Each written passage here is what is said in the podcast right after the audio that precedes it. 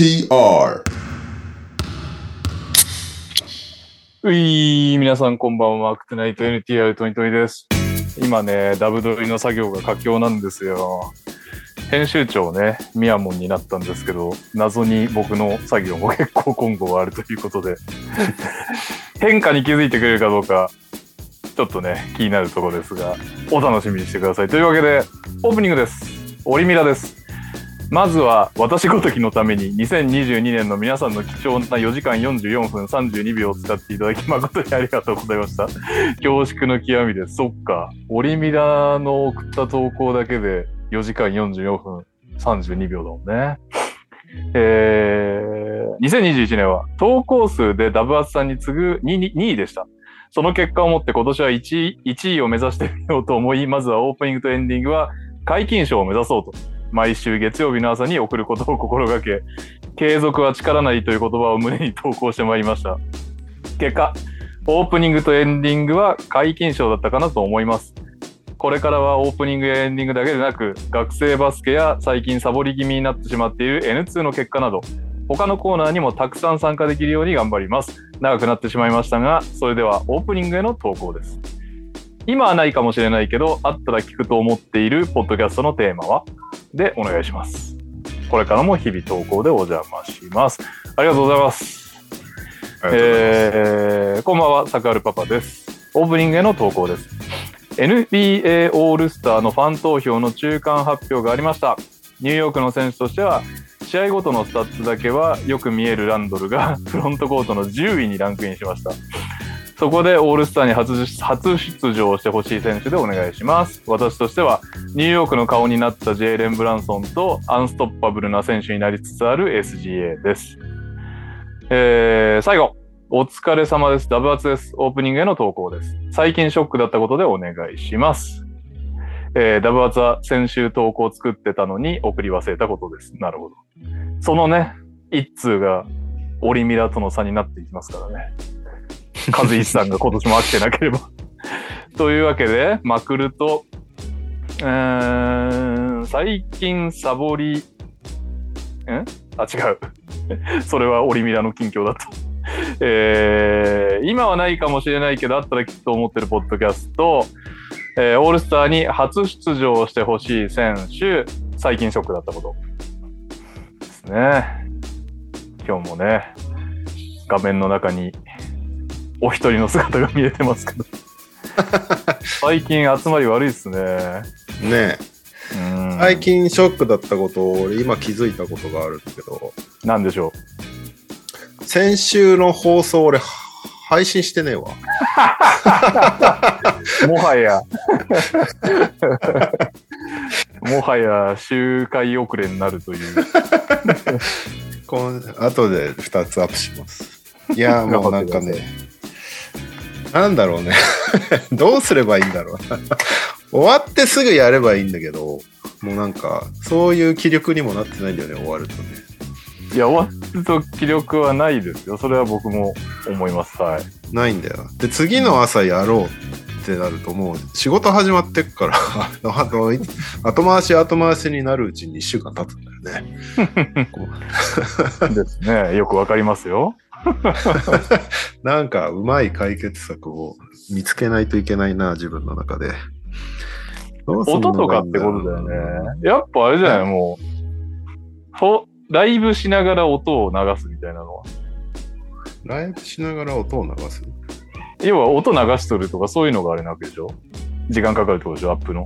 前に、編集が。いやまあそれはそこまででもなうーんどうなんだろうまあね、ほら、TTT とかはさ、ほぼ、ほぼ何も、まあ NG ワードとか出てきたら切るとか、その程度だからさ、うん音とかも、最初に音一歩一発入れてるだけだから。はいはいはい。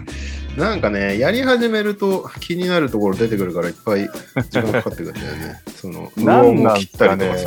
いや、だからさ、あなた、そうさ、あの、100ゼロをやめた方がいいじゃないですか。60点を目指せばいいでしょ、60点を。まあいいんだけどね、じゃあね。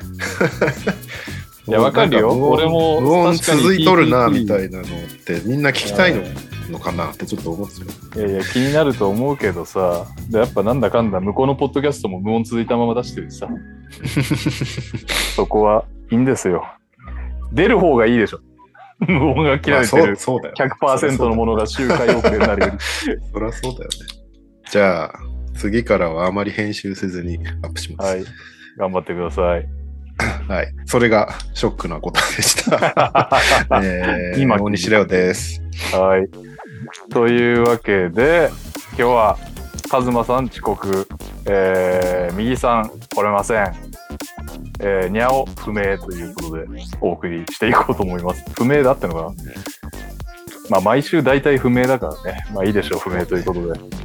ということで、まあ、せっかくこの二人なので、ね、宣伝だけしておきましょうか。今週ね、土曜日7時から、うんうん NBA 楽天のね、YouTube 公式チャンネルで、まあ、私とレオと、えー MQ さんでやってるバスケットボールダイナーの3人が NBA 楽天で解説、生解説みたいなね、一応企画名ではあるんですけど、まあ、要は飲みながら一緒に見るっていうのを、そうね。試合を、まあ、題名はウォッチパーティーだからね。その、うん試合を見ながら食べる。確かにうん。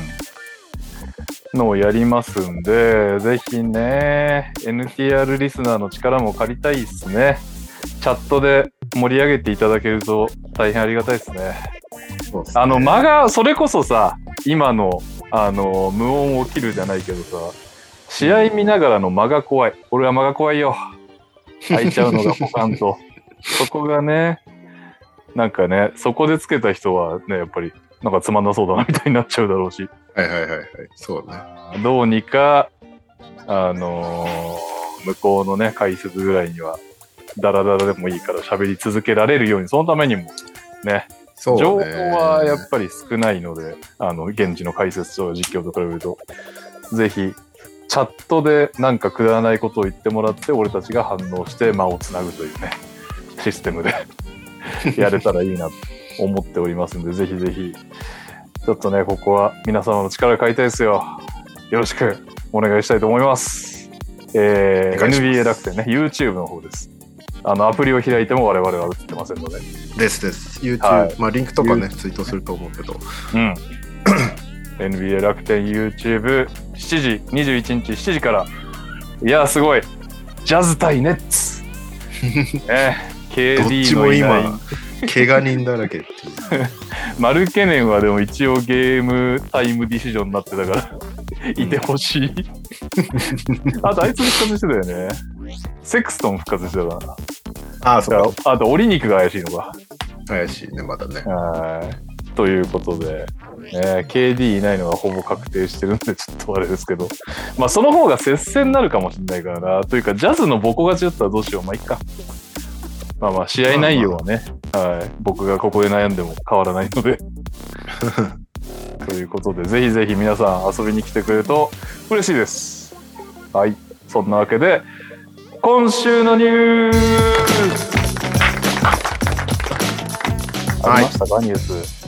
ニュース、でもな、オールスターの話とか、この間ダイナーでしばちゃんとしたばっかりだからな。どうすんな人があそういうの言うと、そういうの言うと、ちょっと興ざめしますって、YouTube でコメントコメントね。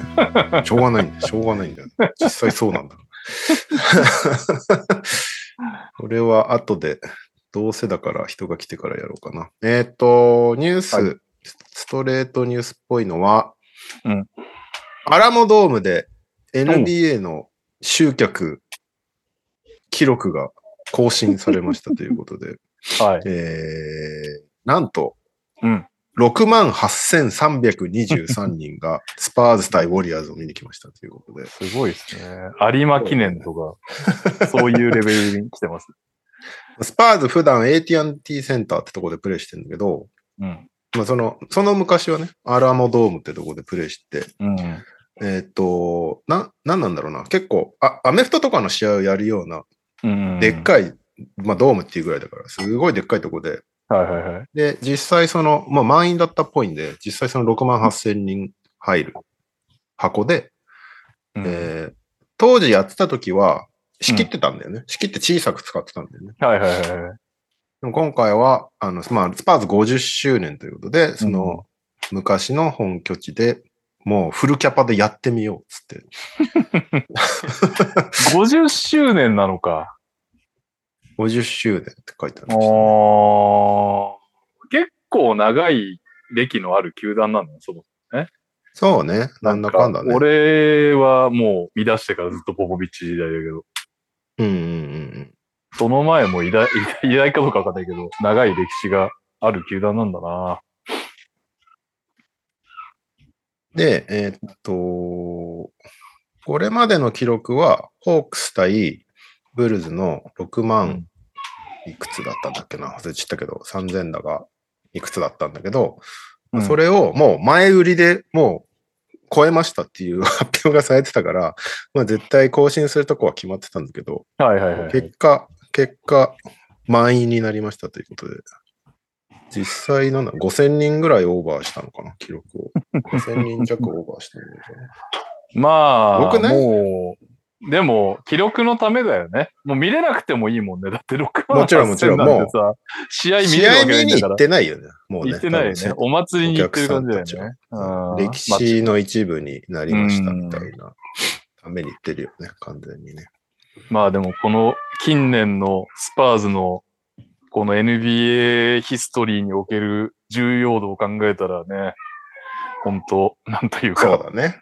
だ恩返し的な面もあるだろうね、ファンからするとね。うんそうだよね。ありがとう。なかなか、まあ、ベリースモールでもないけど、やっぱりスモールなサンアントニオでね、奇跡のここ2、30年だもんね。いやー、6万8000だからな。この間の B リーグオールスター3000だからね。3000? うん。え？キャパマックスいくつなの？アダストリア見とって。売り切れてないってこと ?3000 って。確か3000人って見た気がするよ、俺。マジかよ。やっぱでも気づいてんだみんな。ほら、俺とかはよくオールスターはね、ちょっと興味ないっすとか言っちゃうけど。みんなそうなんだ。なんだよ。言ってくれよみんな。大島さんやっぱそう思いますよね。つって。違ったらどうしよう。でもどっちにしろそんな入んないからね。アダストリアって多分。でも3000って少なくない？なことない？少ないと思う。ままあ、これはちょっと後で、後でまた喋るけど、オールスターに関しては。はい。まあまあ、まあ比較するもんでもないけどね、NBA とね。まあまあまあまあ、そもそもアリーナですからね。あ、キャパ5000人って書いてあるよ。ネット情報だけど。アダストリアうん。そう考えるとめっちゃ入ってないやん。そうねあ。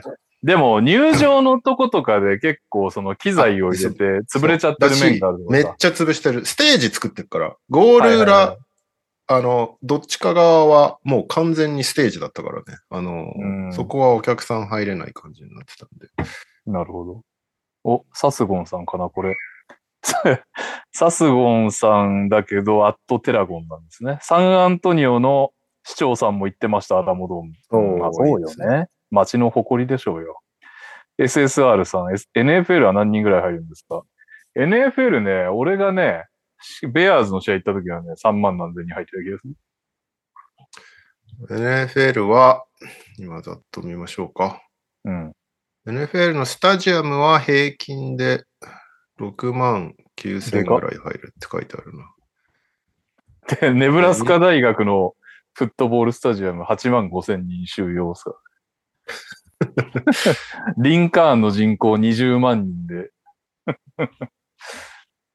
去年の平均が6万7254人だって。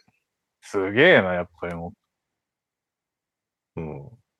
化け物う。工業。一試合のさ、一試合の単価も高いでしょ？おそらく NBA より。NBA も高いけど、席によっては。その分ね、16試合ぐらいしかやらないからね、そうだよね。だだって結構遠い席で、結構いい値段した気がするもんな。見えないもん、多分。うん。しかも、スタジアムだからさ、だいたいオープン、オープンスタジアムだから、その、センターに釣ってるわけでもないし、その大きいだ画面とかを。そうね。あれ、あったかななかったかななんか画面自体はあった気がするな。画面自体はセンターじゃないよね。センターじゃないそうそうそう。客席の上とか、に反。対側を見るみたいな、はいはいはい。たりすると思うけど。まあでも、まあ雰囲気楽しむがなんかメインよね、きっとね。うん。そうね。すごいよね。ダラスカウボーイズの、祭りだしね。ダラスカウボーイズの平均9万3465人って書いてある。うん。やば。でも、ほんとちょっとなんか、なんだろう。まあ、あの、すごい、例えは良くないけど、なんていうか、この、戦争ゲーム感があるじゃないですか。陣取りゲーム感が、NFL って。うんうんうん。よりこう、なんか燃えるんだろう。人々は。なるほどね。わかりませんけど。雰囲気すごいよね。うんあんまり、あんまり行ったことないんだよね、試合は。あ、そうなんだ。ニュージャージーはないの？ニュージャージーはチームない。でもニューヨークジャイアンツは、あ本拠はいはいはい地実質ニュージャージーだったから、俺がいた頃は。うん。あの、ハーフタイムショーやりに行きました。マーチングバンドで。すごっ何万人もの前で。それがすごいよね。そう、だから4、5万人ぐらいの前で演奏したことがあって、NFL のおかげで。それを考えるとあれだね。全然もう、アダム・シルバーの声やると、もう、全くビビらないで済みますね。なんか感覚が全然違うけどね。まあでもどうせこの人たち別に俺ら見に来てないからっていうなんか割り切りでできたけど。ああ、責任重大か。アダム・シルバーの声のが。そうそうそうそう。アダムシルバーはね、全員が、その場にいる全員が俺の声を聞いてたわけだからね。うん。まあいいっすけど。とりあえず、6万8000。まあこれはしばらくまた更新されないんだろうね。またやろうとしない限り。あだから、そういうことになっちゃうよね。恋うにん、超えない、超えようと、恋にって変だけど、狙って超えようとしない限りないそうだよ。ね。でもなんかね、オールスターゲームかなんかを一回もっと多く集めてるはずなんだよね、確か。レギュラーシーズンゲームの新記録であって、みたいな話だったと思う。うん。やろうと思えば多分できるんだと思うけど。ねだってスパーズ対ウォリアーズのレギュラーシーズンでこんだけ集まるわけだからね。なんか、確かに。ももっと違う、特別な試合とかで、めっちゃ入れますってやったら、うんいくらでも入れられそうだよね、多分ね。確かに。まあもう見えてなくていいのが分かったってことで。あれだね。そういうことだよね。うんだから、動画とか見るとさ、もうめっちゃ遠いの。その、一番上の席から見たりすると。だって、あの、埼玉スーパーアリーナの一番上の席でさえ遠って思うもん、見てて。そうだね。見上げたことしかないけどね。うんうん。見下ろしたことがないけど、遠いよね。5回ぐらいまでなんだっけなんで、まだまだ入れようと思えば入れれるだろうなって感じ。あとあれじゃないですか？フェス形式で、直接見えない人は大画面を設置して、そうだね。すごいなんか、あの、苗場とかでやればいいんじゃないですか。なるほどね。なるほどね。フジロック的な感じ。はいはいはいはい。よし。なんかね、アリーナ周りのニュースがちょこちょこあって、えーっと、まず、マイアミヒートのアリーナが FTX アリーナっていう名前だったんだけど、はあ、それも、じゃない、なんとかエアラインズだか FTX って、あの、はいまあ、暗号通貨の、なんだ、うん販売所みたいな。で、うん倒産したのよ。ちょっと前に。であの、ヒートは、でも先払いされてたから、どうしよう。でもこの名前嫌だな、みたいな感じで。あ結局、先払いされてるけど、そっか、まあ、やる義理もないし、誰にも怒られないのか。でもなんか、とりあえず1年分は先払いみたいな。でもなんか、すごいもう十何年契約みたいな感じだったんだよね、確か。でもなんかもう絶対、もう無理だし、これどうしようかみたいな話になってて、うん最終的に、えっと、先日、FTX アリーナではなくなって、なんかはいマイアミ・デイド・カウンティとかいうところが管轄だ、な、何？軍？うんうんうんうんなんで、そのままマイアミ・デイド・アリーナっていう名前にとりあえずなってるみたいな感じうん。で。ああ、支払われてるからね、今のところ。そうそうそうそうそう。なんで、今また違うネーミングライツ先を探してるはずです。うーん。まあ、すぐ決まるだろうね、そんなのね。っていうかさ、そんなんなんかチャリティーとかに使えやってか話したよね、払ってる分。なんなのその街の名前アリーナみたいな。いらない確かに。アピールいらないんだよ 確かに。確かに。なんか、うまく使えばね、あのね。アピールにもなるしねわか。んないけど。うん。もうちょいなんかうまくできたような気がするけど、なんかまあ、ごたごたしたまま決まったって感じだから、あれだけどなるほどね。で、さらにネーミングライツ的なニュースがもう一個あって、えーっと、ユタジャズは今、ビビント、ビビントセンター？ビビントアリーナだったっけな？うんビビントセンターだまあなんでもいいんだけど、それ、それ、はい それで、うんえーっと、今年の7月からデルタセンターに戻りますっていうことで、へえ。デルタセンターは、えー割と、なんだろう、長いことジャズの本拠地の名前だったんだよね、もともと。うんうんうん。90年代ジャズとかかな。ん？そうだよね、多分ね。90年代のジャズとかがデルタセンターだったのかな。ん。なんで、そこに戻りますということで、7月から。うん。2月がオールスターなのにね、惜しいね。なんかね、そこで、そこでデルタセンター復活だぜみたいなのができれば本当は良かったんだろうけど。確かに。このね、ネーミングライツ系は、オールスターに興味なさすぎて、今開催場所を確認するっていう。最近ね、アリーナの名前がちょこちょこ変わるからね、記事書くと気をつけないといけないんだよね。うん。未だにクリプト .com アリーナはなれないからな。確かクリプト .com もかなり今経営が危ないらしくて、にな。名前大丈夫なのかなみたいな雰囲気なんだよね。でもそしたら、あれだね。そういう系のとこが競合して、ネーミングライツを競り入ったら、どっちが複数年分払えるかみたいな話になってきそうだね。払ってくれた方を取るみたいな、長い期間。まあ、あとは、こういう、なんか、軒並みこの暗号通貨系が倒れていっているから、うん暗号通貨系がめっちゃ払うよっつっても、それより低いところを選ぶみたいなことにもなるかもしれないね、うねん、確かにね。ネーミングライツって、日本ってまだそんなにない？なんか、やればいいのにって思うけどね。あでまさしくアダストリアミとアリーナアダストリア。アはね、この間調べてなんだろうと思ったら会社の名前だったけど。あ、でも確かにあれがアダストリアの持ち物なのか、ネーミングライツを買っただけなのかとか、いまいちわかんないな。ゼビオアリーナは。ネーミングライツじゃなくてゼビオの持ち物なんだよね。ああ、なるほどね。うん。あれは確か、群馬の新しいアリーナの名前はなんかオープンハウス絡みだった気がするけど、ああれはなんかもうオープンハウスの名前がつく感じだった気がするよ。でもね、あれはネーミングライツって言ってた。一応、あ、そうそうし。あれはすごいんだよね、なんか。うん。なんか、ね、企業版ふるさと納税かなんかで。金を入れてるから、実質市のもので、でも金を出したのはオープンハウスっていうなんかもうすごい複雑な。そうそうそうそう。まあかなり助けてもらってみたいな話で。市長がね、すごい面白い人でしたよ。うーん。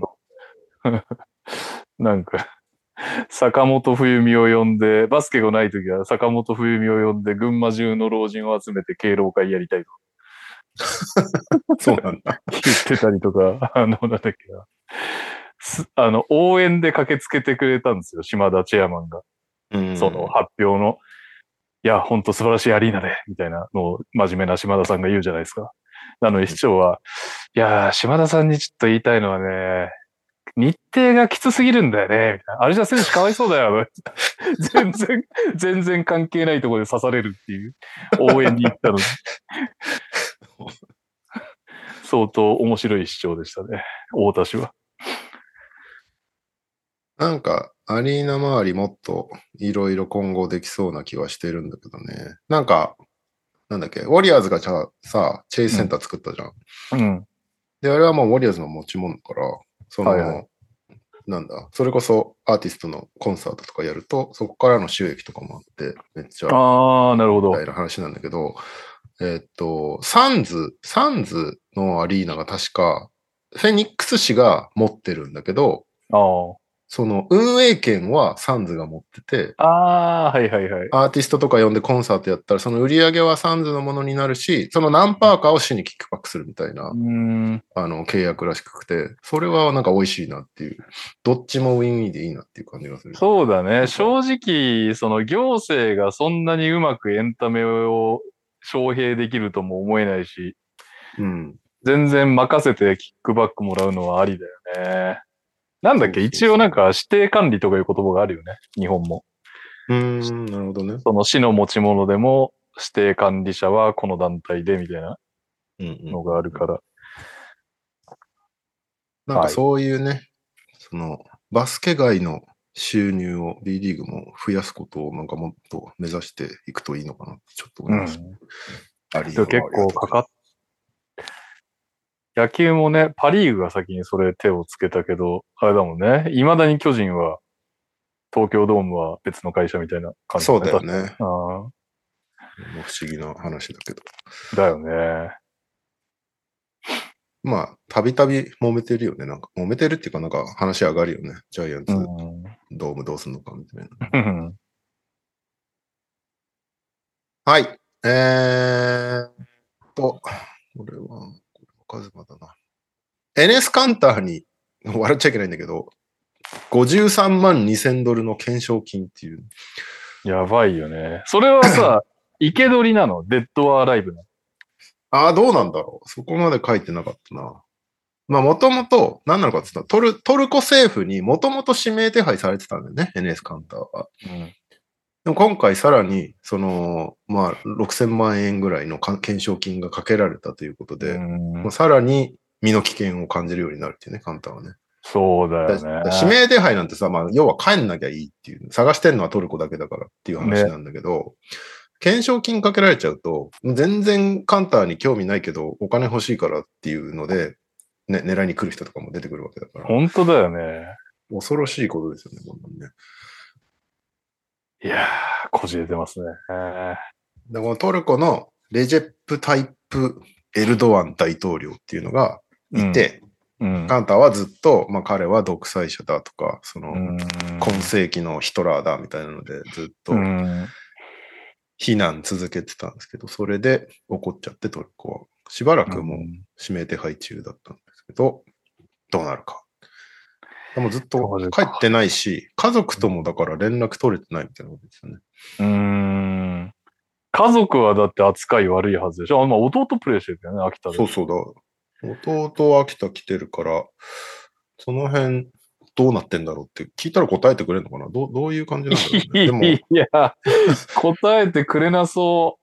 そんなの。まあでも、でも、じそうだよね。自分にも身の危険がっていう話になっちゃまあうから、ね。答えるとしたらね、保守、保身的な答えになっちゃうよね。どうしても。そうだよね。カンターの命はともかく自分は指名手配されたくねえなって普通だったら考える。そうだよね。トルコ政府も怖いし、でもカンターのこ、エネスのことを喋っ、まあ実際何も知らないっていう可能性も高いから、ね。いや、まあそうだよね。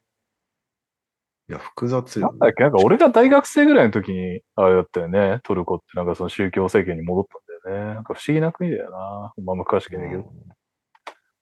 なんかね、一時トルコなんかすごい親日でご飯も美味しくて、みたいな、ええみたいなうんイメージだったんだけど、最で近すごいも、印象冷静に考えてやっぱチリがきついよ。まあ歴史的にもね、支配され、支配されっていう歴史だと思いますけど、位置がね、どうしたってって話だよね。争いの種になりますよ。ヨーロッパとアジアの真ん中でみたいな話？うん。あそうそうそうそうそうそう。まさしく。でね、ロシアも近くにあって。そうだよね。いやー、どうすんだろうね。カンタはさらにさ、だから、なんだろう、なんだっけ？そのトルコにすげえ言われてたとき、一回 NBA がこう入ってくれたんだよね。仲裁。仲裁というか、なんか止めに。うん。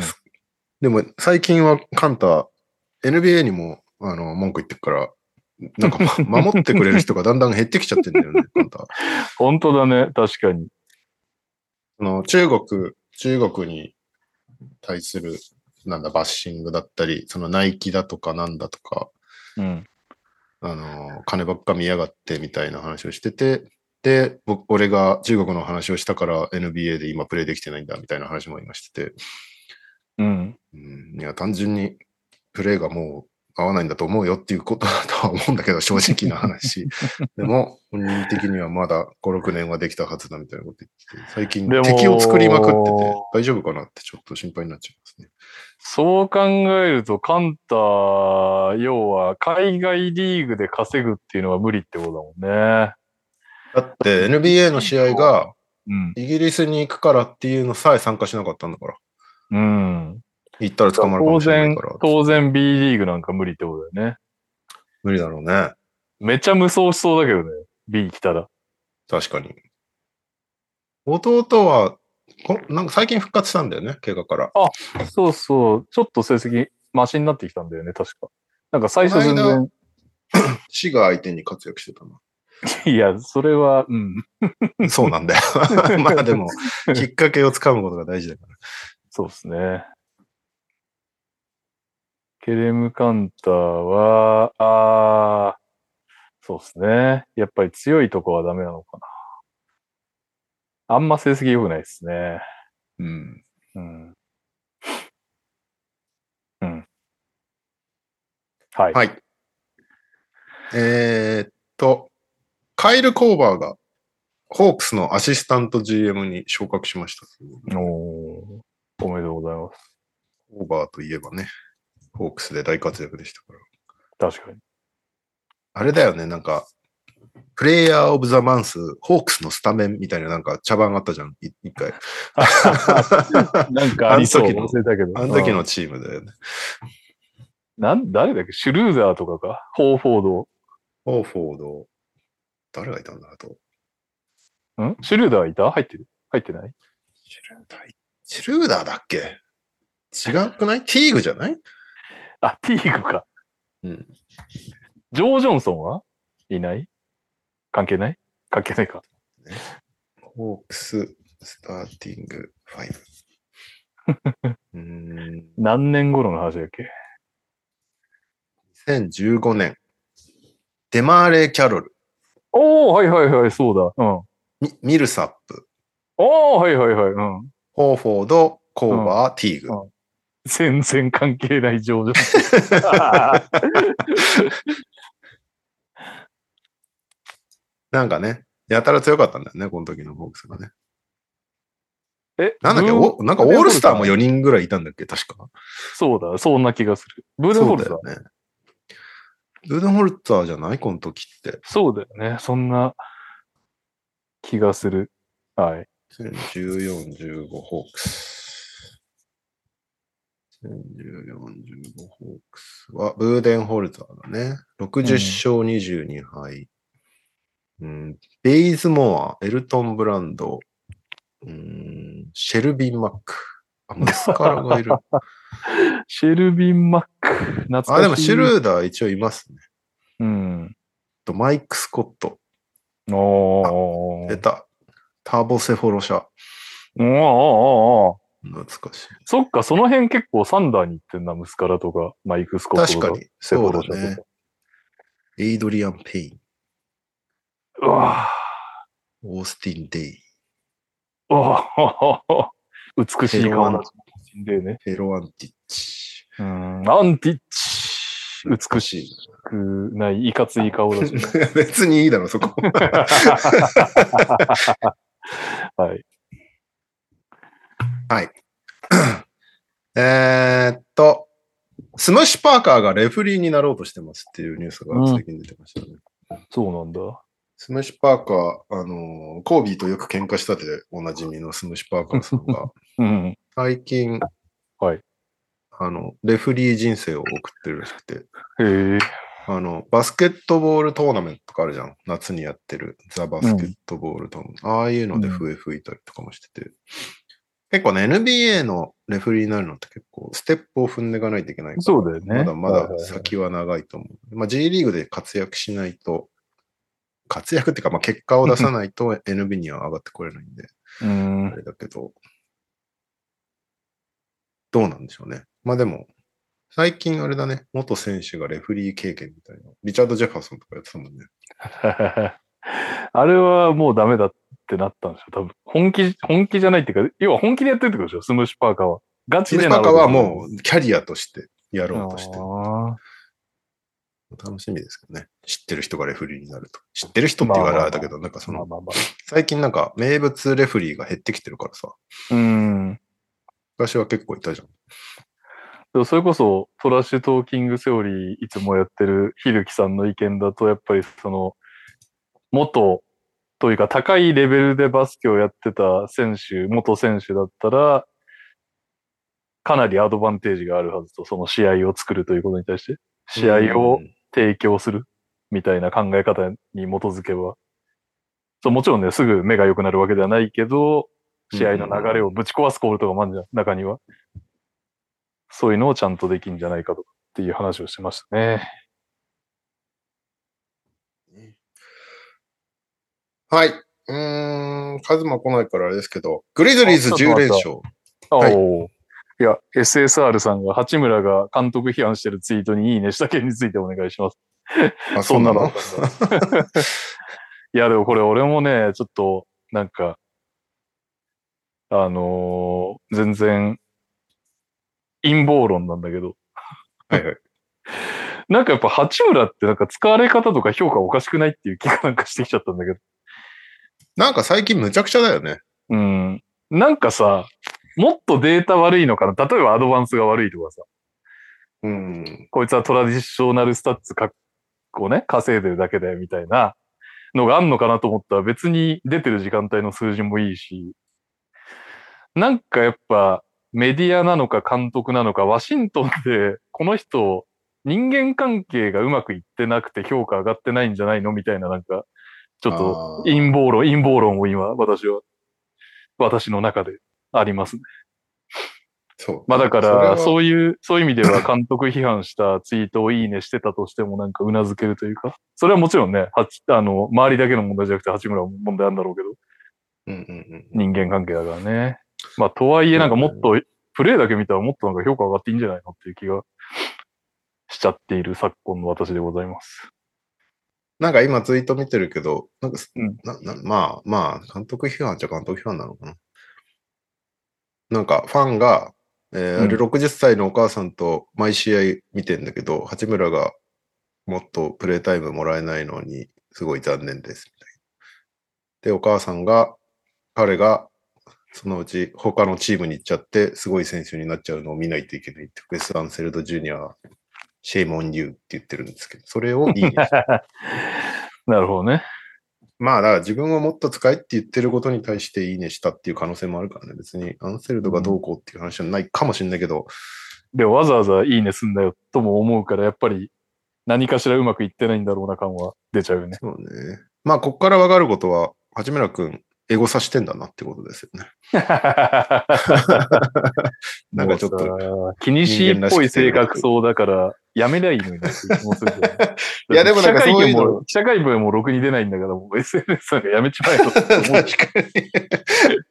まあでも一応気にしてツイッター見てんだなっていうのちょっとなんうんか、可愛いなって思っちゃうけどね。そういうのすらもう興味なくて、ツーンとしてんのかなとちょっと思う。ああ、確かに。一応ちゃんとタイムライン見たりしてるんだっていう。うん。そうね。なんか、本当試合によって全然バラバラでさ、起用方法が。うん。全然出てないと思ったら急にクロージング出てたりとか、なんか本人も なんかどう準備すればいいかわからないみたいなことはちょっとポロッと言ってて、なんかリズムになかなか乗れないみたいなことをずっと最近試合後のコメント、その現地記者の杉浦さんが取ってきてくれるから記事にするんだけど、大体いつもリズムの話、八村君してて、うん。なかなか乗れなくて、みたいな話をしてるんで、本人も多分、起用方法に不満があるのは多分間違いないと思うけど、うん。ね、どうなっていくかっていうのは、どうなんだろうなワシントンは辛いよな。成績も良くなければ、ねえ、誰がメインなのかもよくわかんないし、チームがどうなっていくのかっていうのも、あと1ヶ月でトレードでドライんだけど、ね、だクーズマどうすんの？みたいな話もすごい毎回上がってくるし、トレードでドライン系の噂だと。うーん、まあそうなっちゃうよね。めっちゃ活躍してはいるんだけどね。まあだからこそトレードした方がいいんじゃないかっていう話もあるしね。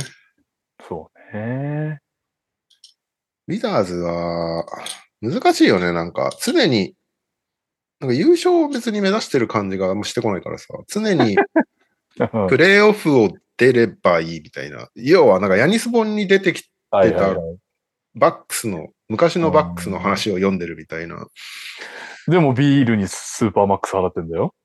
そだからちょっとやっぱりさ、なんか全体的にオーガナイズする人がいないんですかね。バスケ部門がやっぱり弱すぎんだろ、じゃない？というだから、なんだろうな。GM とかクビになってもおかしくないね、正直ね。もう、う。申し訳ないけど。申し訳ないけど、ここ数年はちょっとね、だって、キスパーと、誰？ジョニー・デイビスとかだもんね。そうだよな。でもね、ドラフトはめっちゃ言われてるよね。うん、で、ブラッドリー・ビールにスーパーマックスでしょ？うん。いや、これはでも逆に首飛ばないのがすごいよな。えか、トミー・シェパード。トミー・シェパード今 GM 兼プレジデントなのね。これがまず良くないんじゃないかな。あ分けた方がいいよね。二人いるよね。必なんか、じゃないとうん良くない気がするんだよな。オーナーしか首切れないってとことだもんね。そうそうそうそう。ロッドソーンとかもうおじいちゃんだもんな。シニアアドバイザー。うんアントワン・ジェイミソンがシニアディレクタープロパーソネルに入ってるけど、何してんだろう？そうなんだ。何してんだろうね。うん。まあ、なんか、ちょっと、一個、なんか必要ですよね。違う風を吹かしてくれる人が。あまあまあ強奪、強奪っす。強奪するにしても、でもそんなに魅力的なあれがないもんな。一位指名権を払いたいとこって、でも本当にクズマとかだもんね。とかになっちゃうもんね。その、ブーストが欲しくて、火力が足りなくて、プレイオフでもう一暴れでき、できると思ってるチームがひょっとしたらクズマとかね。っていうぐらいだもんね。うん他は指名権を出して取りたい選手がそもそもいないしな。きついっすね。かといって別にタンクもしてないし。多分。えー、YD ジュニアさん。うん NHL のキャピタルズの方が人気なんですかねっていう。まあ、あの、NHL のキャピタルズってチームも持ってるんだけど、そっちは今、今っていうか、割と強いチームなんだよね。優勝したりするし。で、オベチキンっていう、なんか大スター選手がいるから人気はあるんだろうけど、まあでも、ファン層が違うと思うから、あんまり、そこは分けちゃ、分けて考えていいような気がするけど、うん。まあ、よくね、弱い時そういうの言われるからね。ブルーズはのオーナー、ホワイトソックスのオーナーでもあるから、なるほど。MLB のね、そっちの方が金かけてんじゃねえのみたいなことをよく言われてたからね。うん。いやー、ウィザーズはちょっと方向性がいつも定まってないように見えてしまうから、心配。そういう意味ではな、八村選手がなんか関係を一から築ける、そしてミニッツをもらえるっていうチームに行くのがベストだけど難しいね。こればっかりは運もあるから。まあ、契約的にはね、八村選手がトレード対象になっても全くおかしくないから、うんうんうんうん。ただその先がいいチームかどうかは全くね、何の保証もないから。そうね。ですね。いや、なんかトレードされるのは別にいいんだけど、うん。なんかそのトレードの対価をちゃんとしないよ、ウィザーズってちょっと思っちゃうよね。なんか、うんその、なんか、するために、トレードをするためにトレードしたっていうのが多分一番最悪だから、うん。なんかちゃんと意味のあるトレードにしてほしいな。そのウィザーズのためにも、八村君のためにも。いや、そうだよね。いや、3まで守れるっていう確証が出たら相当欲しいチームあると思うけどな。今、どうしてもなんか、ね、4のイメージが強いから、うん。まあまあまあ、まあまあ、いたら使うなぐらいの、多分、イメージのチームが多いと思うけど、これで3守れますとかってなってきたらまた話が変わると思うんだけどね。そうね。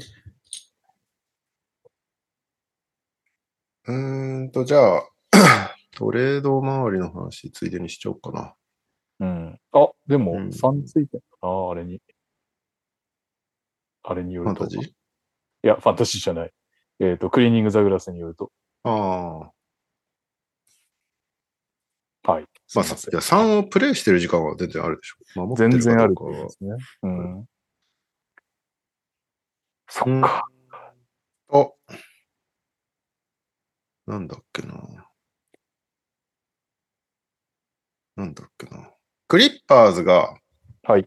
フロントコードを補強したがってて、まあ、うんターゲットがコリンズとか、ジョン・コリンズとか、うん。なんだけど、この間ジョン・ウォールが怪我しちゃってさ、うん。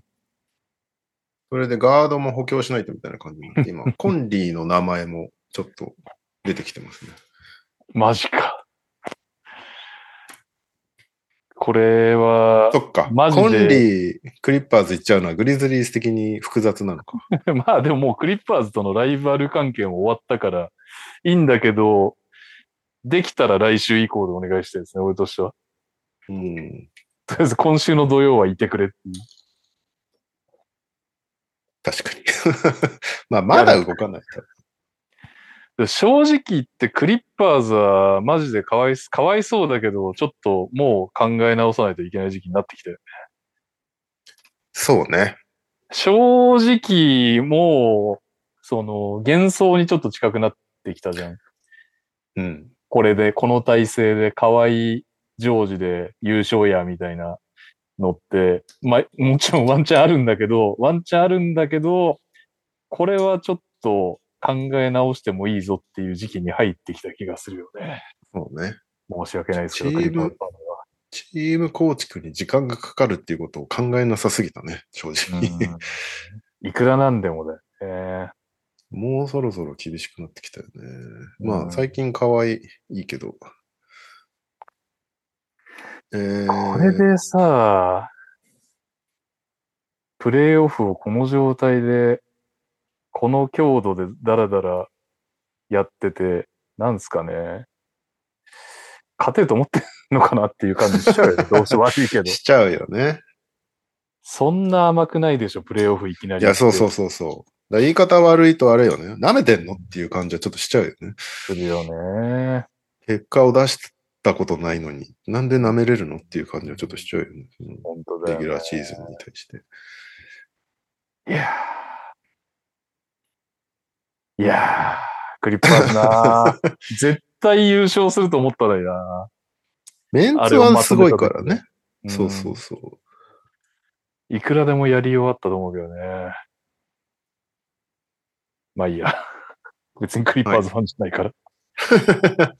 あとは、ヒートが結構ガードと紐付けられることが多くて、今、ディアンジェロ・ラッセルとか、ティム・ハーダウェイ・ジュニアの名前が上がるけど、ディアンジェロはね、高いっていうのがあるからね。まあでも一応あれか今年で終わるからね。今年で終わるからっていうのはね。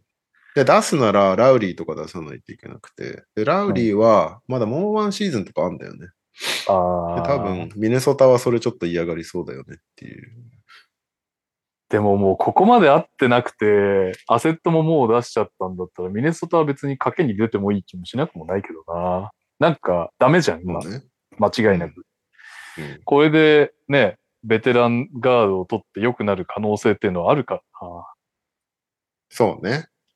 だベテランがね、そうだね。あのチームな。正直、ラウリーはもう落ちてるけど、足りないものはある気がするもんね。今の確かにミネソタを見てると。うんそうね。ただ怪我もするしね。そうな年んだ取ってよね。くると、しアンダーサイズだし、ラウリーもアンダーサイズって考えると怪我も多いし。もう割とラウリーはそうだよね。そういうカルチャーを作ってくれる系の人ではもうあるからね。やっぱりビバリーがいなくなったのもでかいだろうし、うん。って考えるとね、メンターは必要だと思うよね。かといって、ディアンチ、ディアンジェロ本当に欲しいのかな、ヒート。あのなんか、あ汗臭いヒートカルチャーのイメージ全くないけどな。確かに。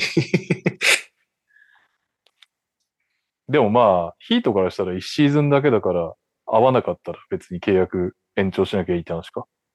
うんヒートもジミーとかも年食ってきたから別にもうワンチャンかけるんだったら、まあな、なんでもいいっていうか、かけに出てもいいって思うかもしれないね。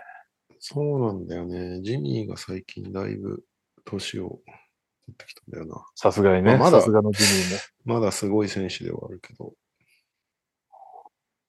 いや、ジミーも同じだよな。今まではなんか、あのーオフェンス、本当に、プレイオフ入ると集中するよね、みたいな凄さがあったけど、ちょっとなんかこの間見た試合はディフェンスも結構やばかったから、本当にプレイオフジミーがまだご利益があるのかどうかもちょっと怪しい。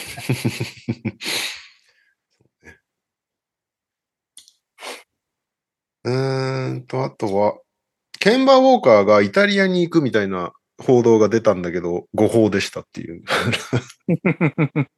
まだ、あれやりますって、NBA 目指します。まだ一応、何かしらあるかもしれないってことで残ってるそうです。なんかオリンピア・ミラノと契約するかもしれないみたいな。うん。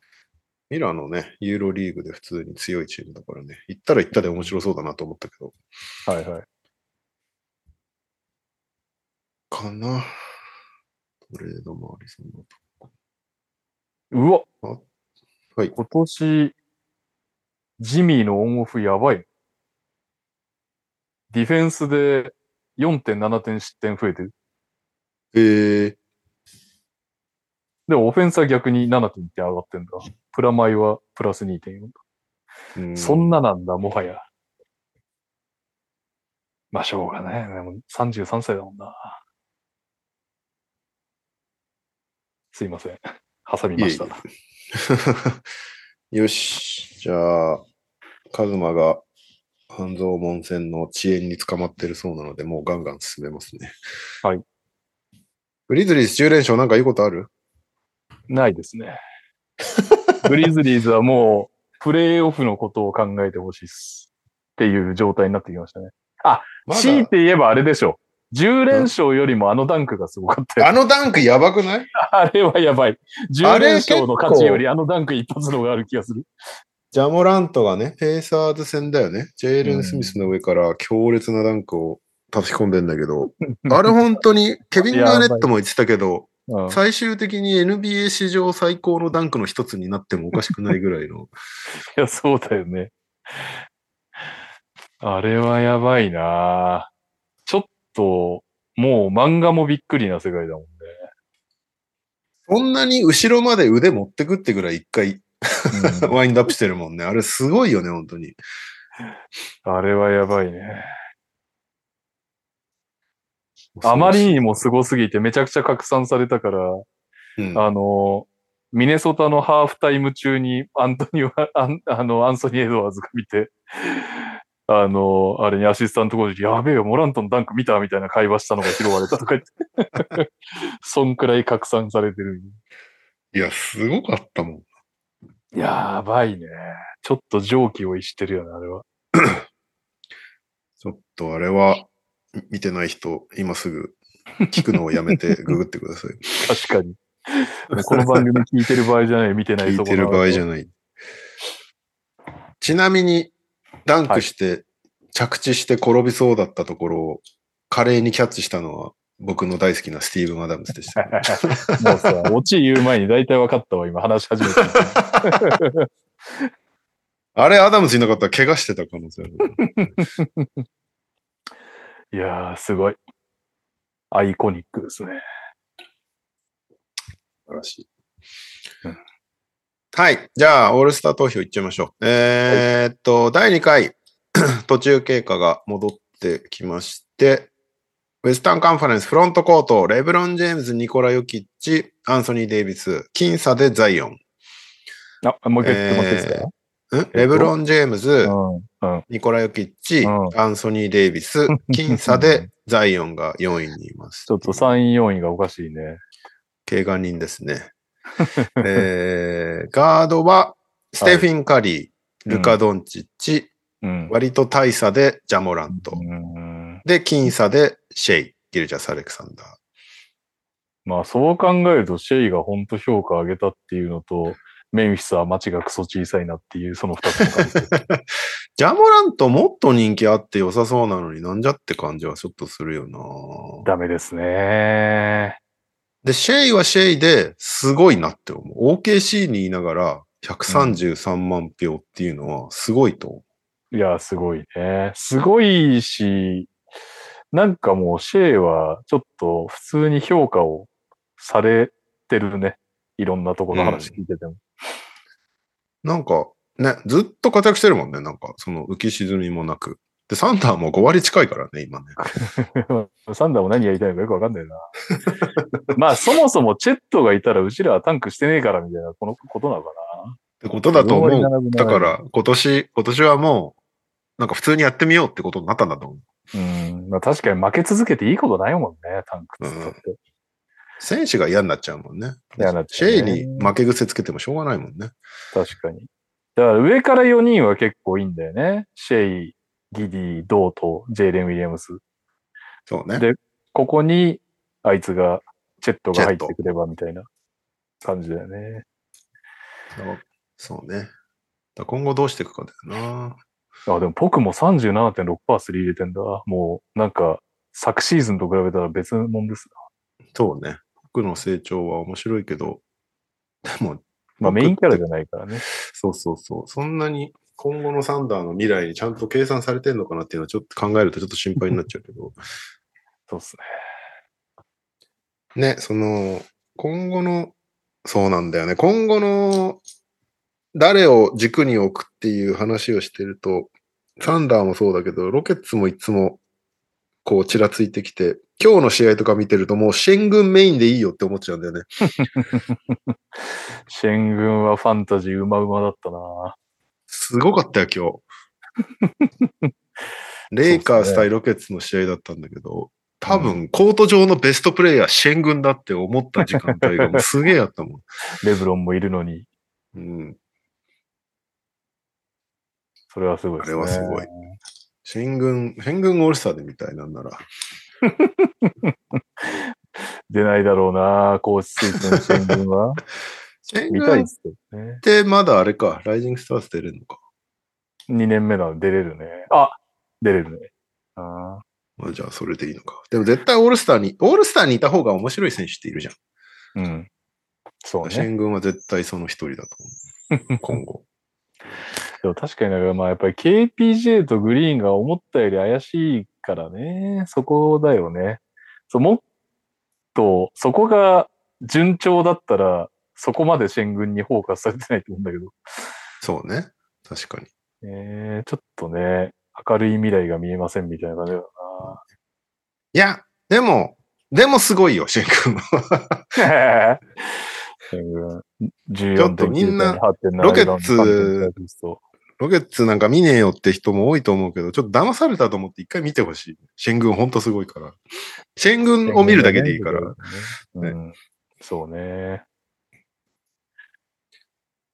はい。えーイースタンカンファレンスフロントコート、ケビン・ジュラント、怪我してますが、オールスター、もしかしたら休んじゃった方がいいんじゃないかみたいなことも言われてるけどね。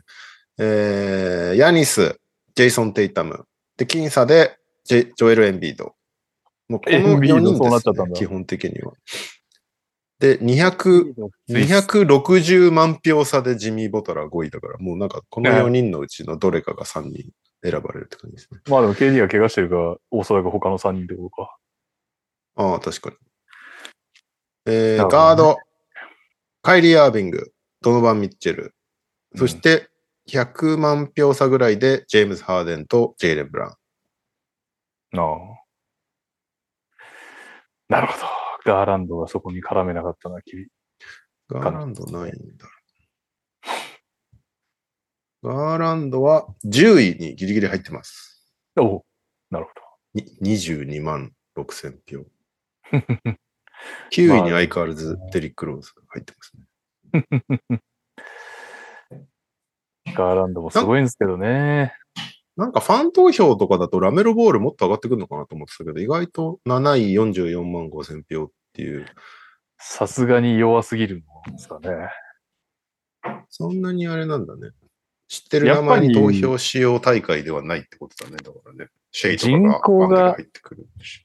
人口、ああ、でもそう考えたらやっぱり、でも、まあ、今の時点でシェイとラメロが、ね、これからどうなるかは別として、現時点で試合に与える影響力はやっぱりシェイがすごいってことだよってことねだ。よね。シャーロットラメロボールなんてさ、別にシャーロットの人たちじゃないから投票するのはきっと。ああ、なるほどね。全国レベルで知られてるじゃん、ラメロボールなんて。そうですね。なんで、意外と低いなとちょっと思いましたけどね。オールスターの控えってう、んいつ発表なんだっけ、その前にちょっと自分たちの意見を戦わせたいですよね。確かにそうだね。うん。発表されちゃったらね、もう文句言うだけだから。文句、文句大会じゃなく、俺らはこれを選びたいんで。一週後とかかな？なんかちょっとそこ、スケジュール見ながら次の、今度の放送を決めときたいですね。なんか先発発表されたタイミングで、チーム作りやろうか。チあーム作り会をやろうか。確かに。やりましょう。SSR さん、マルカネン何位ですか？マルカネンは7位、84万5600。マルカネンはまあ、人気では入んないかもしれないけど、言うたまあ、だし。推薦で間違いなく入るだろさすがに入るでしょ。99.9%ぐらい入んじゃない？いくらなんでも。元、地元開催だし。地元開催であれだけの成績残してた。えーはい。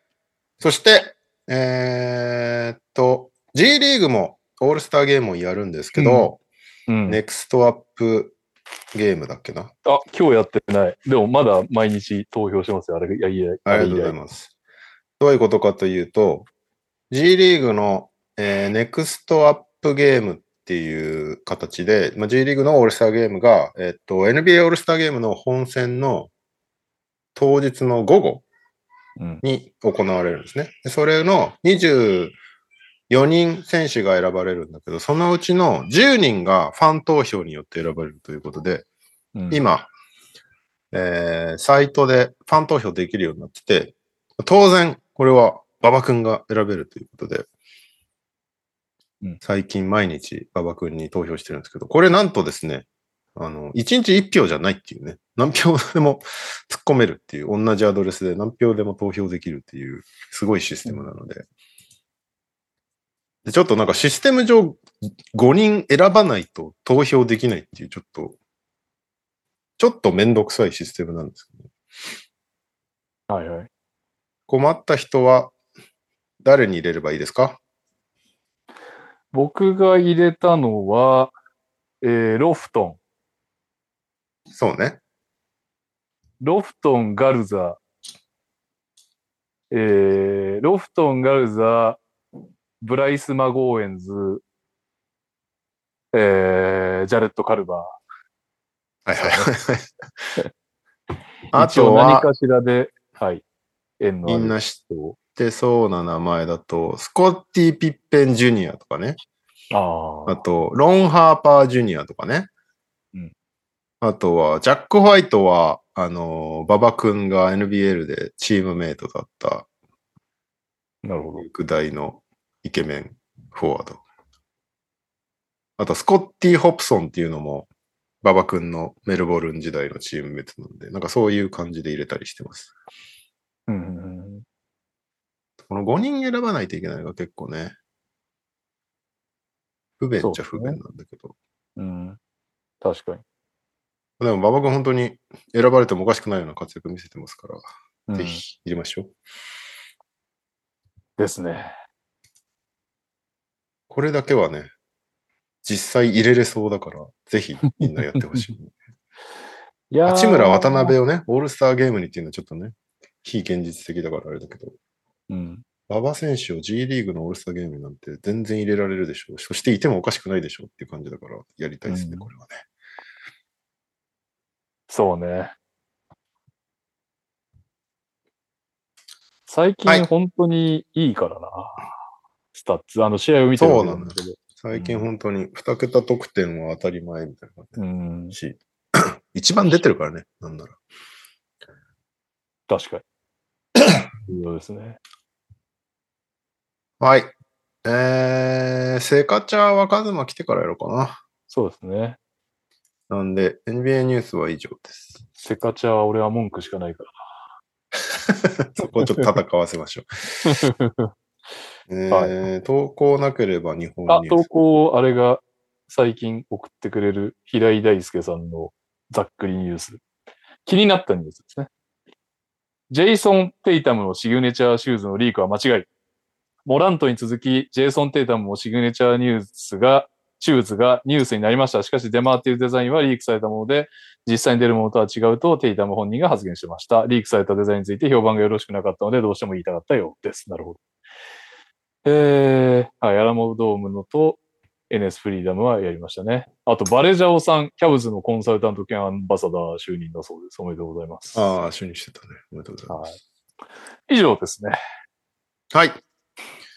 じゃあ、日本ニュースは B リーグオールスターですね。なんと言っても。みんな、みんな大好き B リーグオールスター。B リーグオールスターね。明日もこの話しなきゃいけないの憂鬱やな。TTT でね。えー僕はなんとなく流してたんですけど、あのースキ、スキルズとかの方は、本戦は一応行ったんだけど、うん、ハーフタイムで帰っちゃった。もうそれが結論じゃないですか。いや、いろいろいろ事情あってのことなんだけど、ずっといると帰れなかったの。事情あっても面白かったら残ってたんじゃないの？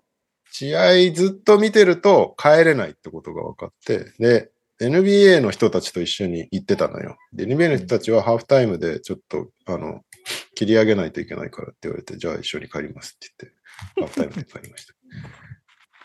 えーっと、あれ？どこにもまとめがないぞ。バスケットボールキング。キング頼みの。キング頼みなのに文文句を言うっていう。カウントさん、カウントさん、ないですカウントさんは。いや、もうここは使いにくそうな本サイトを見ようと思います。おじゃあ俺はあれ？これもしかして結果とか書いてないやつ？えー、スキルチャレンジは、はい。河村勇輝選手がノーミスで歴代最速タイム20.9秒を叩き出し、うん。1位ということで、まあ、すごいですね。すごかったです。フリースローもスリーも1本目でちゃんと決めて。あのパスがね、ね一番難しそうだけど、あれをしっかり決めてる。2位は富樫選手24.9秒。まあ、いっか、これは。これ、これに関しては、思うのは、バスケットライブにハイライト上がってないの何なのって思います？いあ、そうなんだ。や、ありえないよね。正直。コンテストを、コンテストこそハイライトで見やすいようにしてくださいよっていう。コンテストまとめて見せりゃいいのにね。そんなうん、そうなんですよ。意味がわかりません。えースリーポイントコンテストは、うーんと、連覇してた金丸選手が5位15点。で、優勝は斉藤匠選手19点っていう。これは当てましたね。ゲームゲームの企画で。ああ、俺橋本選手にかけてたのよ。で橋本選手2位で18点だったんだよね。まあでも、匠くん、最後の方にめっちゃ決めてたからね。そうね。後半やたら決めてたのは見た。えーで、ダンクコンテストは、えーっと、セバスチャンサイズ、コーフリッピン、マックス久武選手が3人出場しまして、うん。予選突破したのが、コーフリッピンとマックス久武。そして、優勝はコーフリッピンということで、うんマックス久武選手は決めれば優勝してたんだろうけど、うん何回もミスしちゃって、結局決められず、最後はただの通販のダンクをして、っていう感じだったんで。まあ、コーフリッピン選手のダンクもすげえ良かったんですよね。うん。どうせなら、どっちも決めてっていうのを見たかったですけどね。どっちも同じダンクだったっていうね、最後ね。でも、B2OK だったら、もう B3 もダンクコンテストぐらい OK にししてよ、みたいな気しますけどね、佐藤選手。確かに。そうだね。それはやってもいい気がするけどね、見ないな俺の意なんなら見が通るとは思わないけど。NBA のダンクコンテストも今年 G リーグから一人出るからね。おー。マック、マック・マクラングって、あのーはいはいはい。ジャパンゲームスでウォリアーズの選手で来てたと思う。はいはいはい。彼そんな飛べるんだ。ダンクコンテストなんてね、本当に。ダンクが好きでめっちゃ上手い人を連れてくりゃいいんだから、確か変に、変に、なんか、ね、敷居を作る必要ない気もするけだからあのジャモラントのダンクの後にクリス・バーノン賞で討論になってたの。その、いやもうスター選手が出なきゃダメだろっていうローザーの意見と、いやもうあの、あのゲームタイムダンクやっちゃって、スラムダンクコンテストでそれ以上のとかないでしょみたいな。ど。確かに、バーノンね。の意見と戦わせて。あるかもしれないな。うんなんかセバスチャン・サイズが車乗って出てきたんだけどさ、見た、うん見た。ちっちゃいおもちゃの車乗って、うんトヨタじゃないことがすげえ気になったんだよね。おもちゃが、車が。よく OK 出したなと思って。なん、なんだっけな。でもグリルが2つあに分かれてたから、多分 BMW のおもちゃかなんかだったとえ思う。ー、一応ロゴマークはなんか塗りつぶしてたけど、あれにすごい時間かかっちゃって、ハードル上がってた感じがする。入場に。うんなんか今年、いつもこんな感じ？ダンク3人しかおらんかったし、いや、一人、一誰か人あれだよね。エエヴァンス？が、まあ出れなくなっちゃったっていうのはわかるんだけど、それでも4人じゃん。去年とか5人ぐらいいたはずなんだよね。あ、でそう。あ、うん去年スリーポイントコンテストもさ、うん。スリーポイントコンテストも1人1回しかやんなくて、ああ、予選とかないんだっていう感じで、あ、でも毎回スリーポイントコンテストは予選ないですね。なんでなんだろう？なんかサクッと終わっちゃった？なんかこ、それも覚えてんな。どっかのオールスターの回で、延長戦になった時に、一発勝負で、サドンデスで、なんか金丸選手にななったみたいな話サドンです。それはそれでちょっと面白そうだけど。競技性が違う。何なんだろうな。時間の都合とかなのかな。なんなんですかね。まあ、わかんないっす。B リーグオールスターはマジわかんないっすね。まあそうよね。で、えーっと、なんかアジア対ヤングみたいなやつ。みたいなやつっていうこと名前すら、正式名称すら、アジアライジングスターゲームは、アジアがー、最終的に勝ったんですけど、試合としては別に対して何も面白くなかったですね。あのメンツというか、あの企画にしても盛り上がんないんであれば、もう何しても盛り上がんないよっていう感じになっちゃうよね。なんか、だからあれか、U18 のだけ多少真面目な感じだったよね。そうね、U18 のオールスターは、割と真剣にやってる感じがありましたね。それでいいじゃんと思っちゃうけどな。なんかアジアライジングスターぐらいは、もうちょっと本気でやってほしかったな。何なんだろうね、オールスターだとあの感じですよね、みたいなのって。本家ねか、ら、あの、でも本家だってさ、い一時は真面目にやってたわけじゃん。まあそうね。いや、もうそれが結構前だけどね。一回もないわけじゃん。ないですね。まあいい、いいいいんだけど、なんかもうちょっと盛り上げた方がいいんじゃないのって思っちゃいますね。B リーグ、あの、オールスターに関しては、総じて。だ本戦は、本戦は、うん。えーっと、あとで何オール戦は B ブラックが127対123で B ホワイトに勝ったんですけど、まあ、まずさ、この B ブラックが B ホワイトに勝ったやつっても、誰の選手の顔も浮かんでこないじゃん。まずここがまず一個問題よね。もういい加減ね、イーストとウエストでいいでしょって思うよね。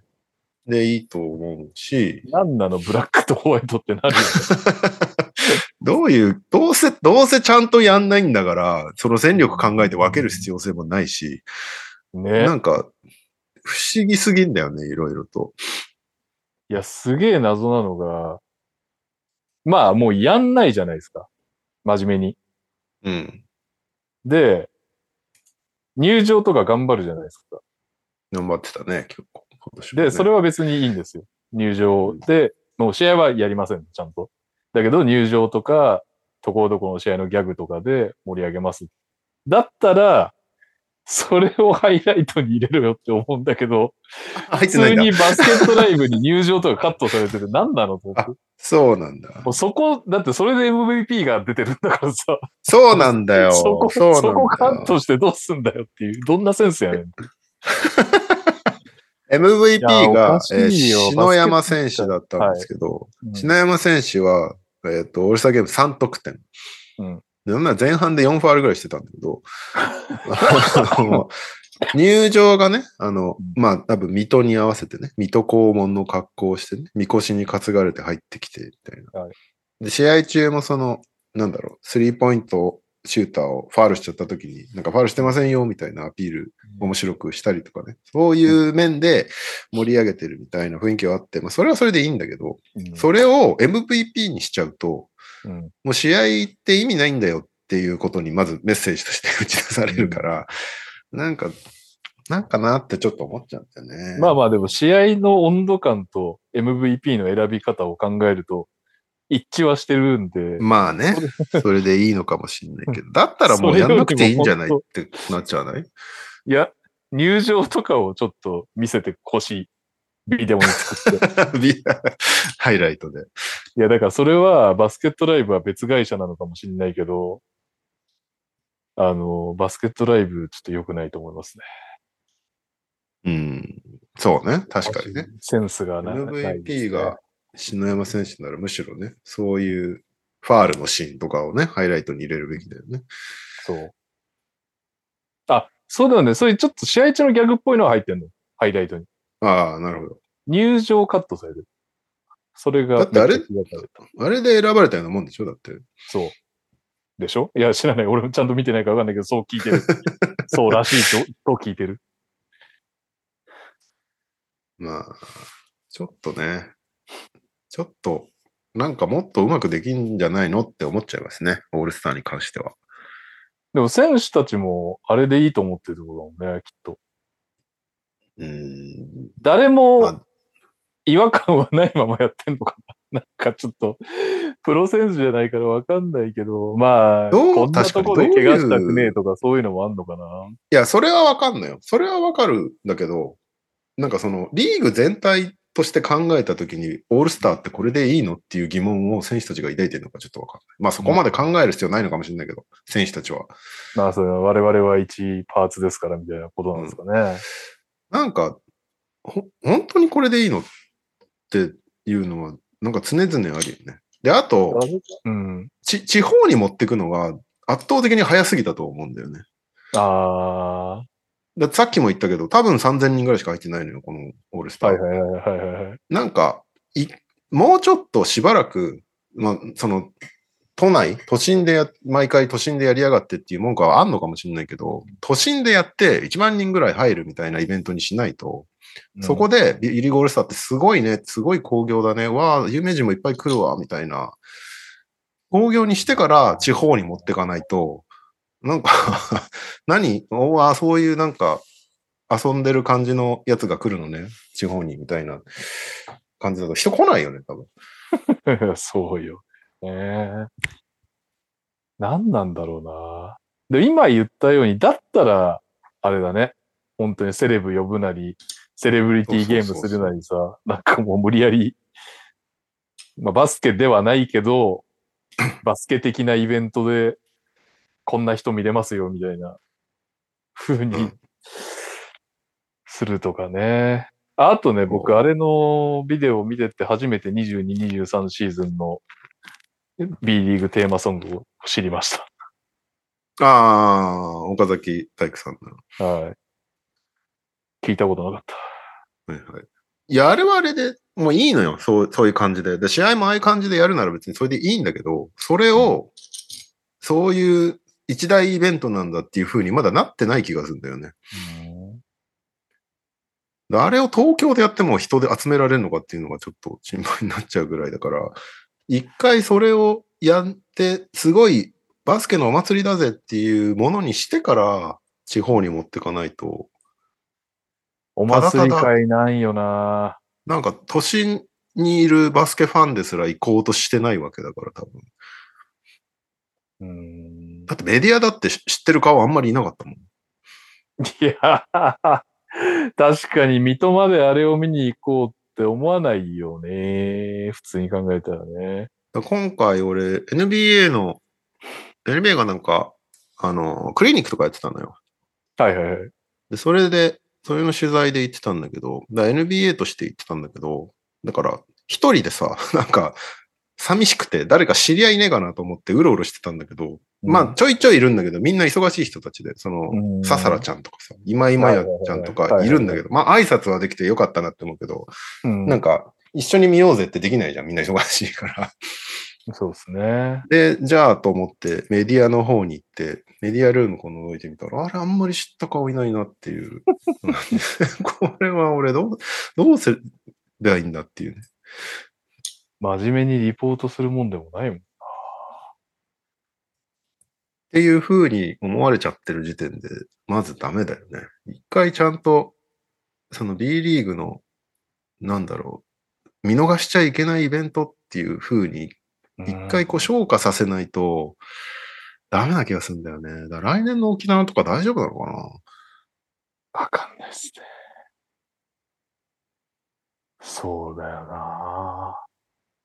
ちょっといろいろ、やっぱり夢のチーム感がないよね。うん。ないね。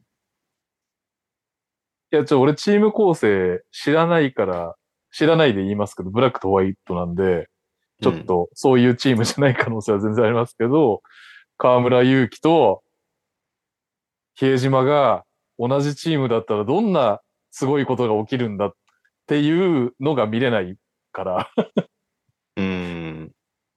どんなことになってしまうんだろうとかがないからね。なるほどね。B、一応言っとく ?B ブラックのスターティング5。これファン投票ですね。河村勇輝、篠山流星、セバスチャンサイズ、ジャック・クーリー、今村啓太。うん。で、B ホワイトは、比江島、富樫、ジョシュ・スコット、金丸、ペリン・ビフォードです。うん。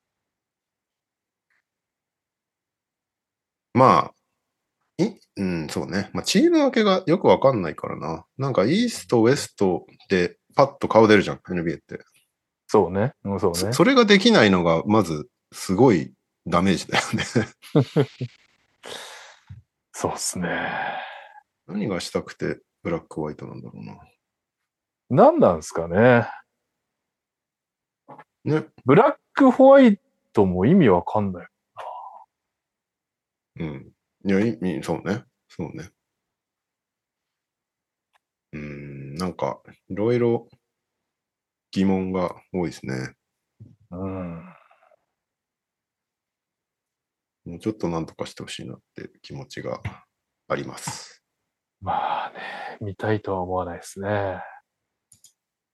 まあね、それじゃ名前ね。もともと別に興味ないからね。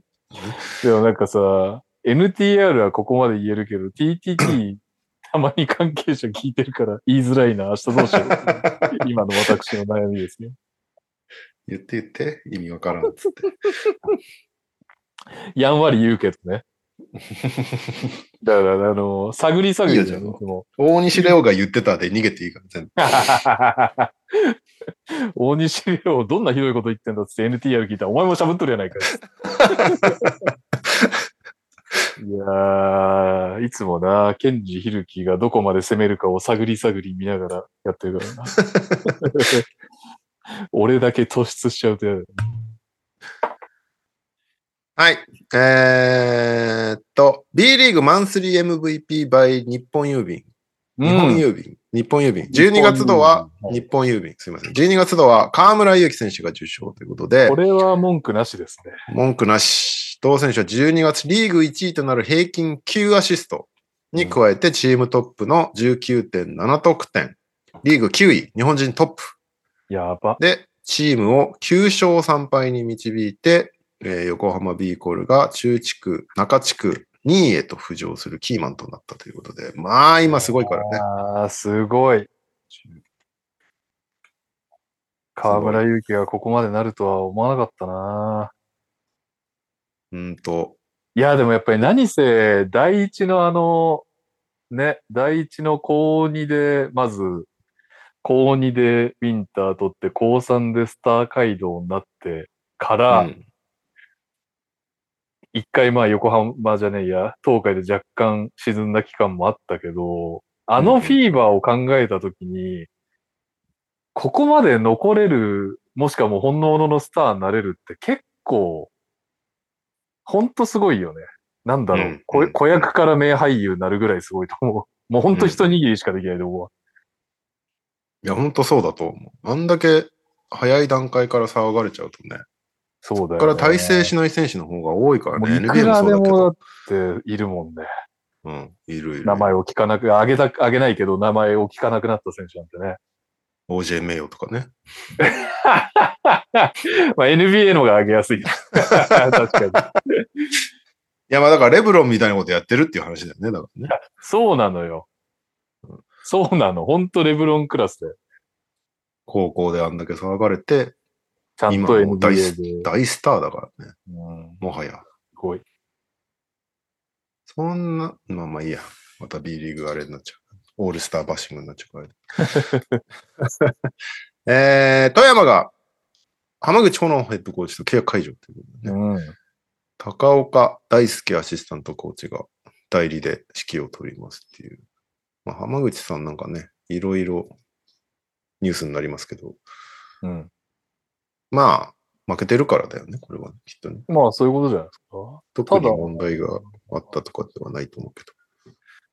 ただ今年で言うと編成結構きつい気しますけどね、普通に。いや、あの、小野選手とかさ、あのー晴山選手にしても松井選手にしても良かった頃はあるけど、うん。結構ベテランに、ね、まあ、晴山選手はその中で言うと若いか。で、さらに水戸選手とかがいて、というか、これまで核だったマブンがいない、ウトいないみたいな。それ厳しいよねって思っちゃうけどね。ヘッドコーチのせいなのかな？まあ、せいなのか。っていう判断、っていう判まあ断なのかなまあ、難しいよね、その辺ね。いや、普通に考えたら GM の方がや、ね、ダメな気しちゃいますけど。確かにね、そうね。うん。まあ、しゃあないね。監督の方が切りやすいよな。というか GM を今切ったところで変わんねえからな、編成は。そうだよね。はい。あとは、えー、仙台 89ers が元エクセレンスのベイリー・スティール選手と短期契約。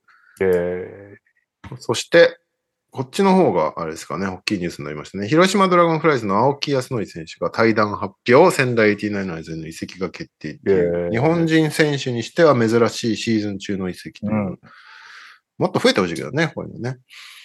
まあそうですね。うん。中村拓人選手が本当に良かったそうだよねってことなんでしょうね。よかったからね。で明らかに中村拓人君入ってから、青木選手のプレータイム減ってたから、うん。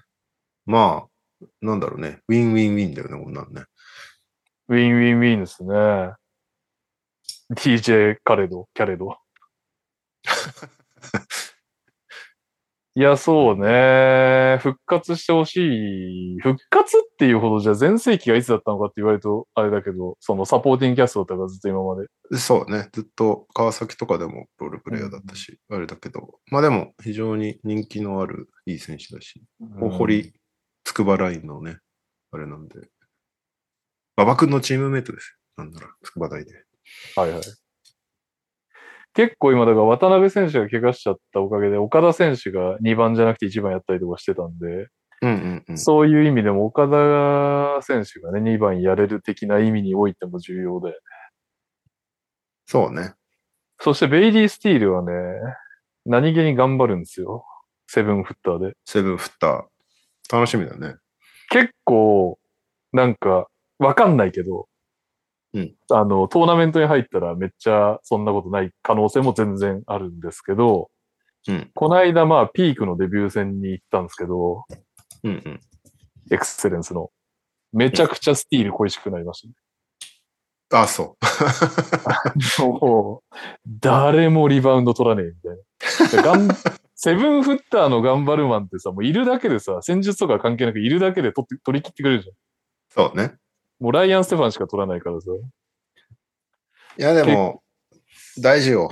それは。特に最近よく仙台の試合見てるけど、リバウンドで負けることがめちゃめちゃ多いから、仙台戦負けますね。仙台はアンダーサイズスで、ティール入ってくれるのはでかいんじゃないかな。でかい。ただ、スティールだから、ビッグラインナップは組めないんだよね。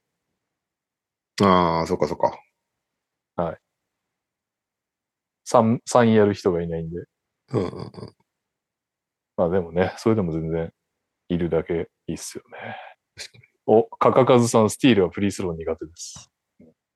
なるほど。じゃあ、ハッカスティールですね。っていうか、仙台、今年確かアウェーのフリースロー率マジ低いんだよニ ッチなスタッツだな。な。あの、スハックはスティールを恐れて JB 出しても JB も入んないみたいな感じが。結構重要だよね。そこら辺も細かいとこだけど、本当その積み重ねで負けるんですよ。そうね負。けるときは。まあでも期待しよう。本当、青木選手、スティール選手、いらっしゃいませ。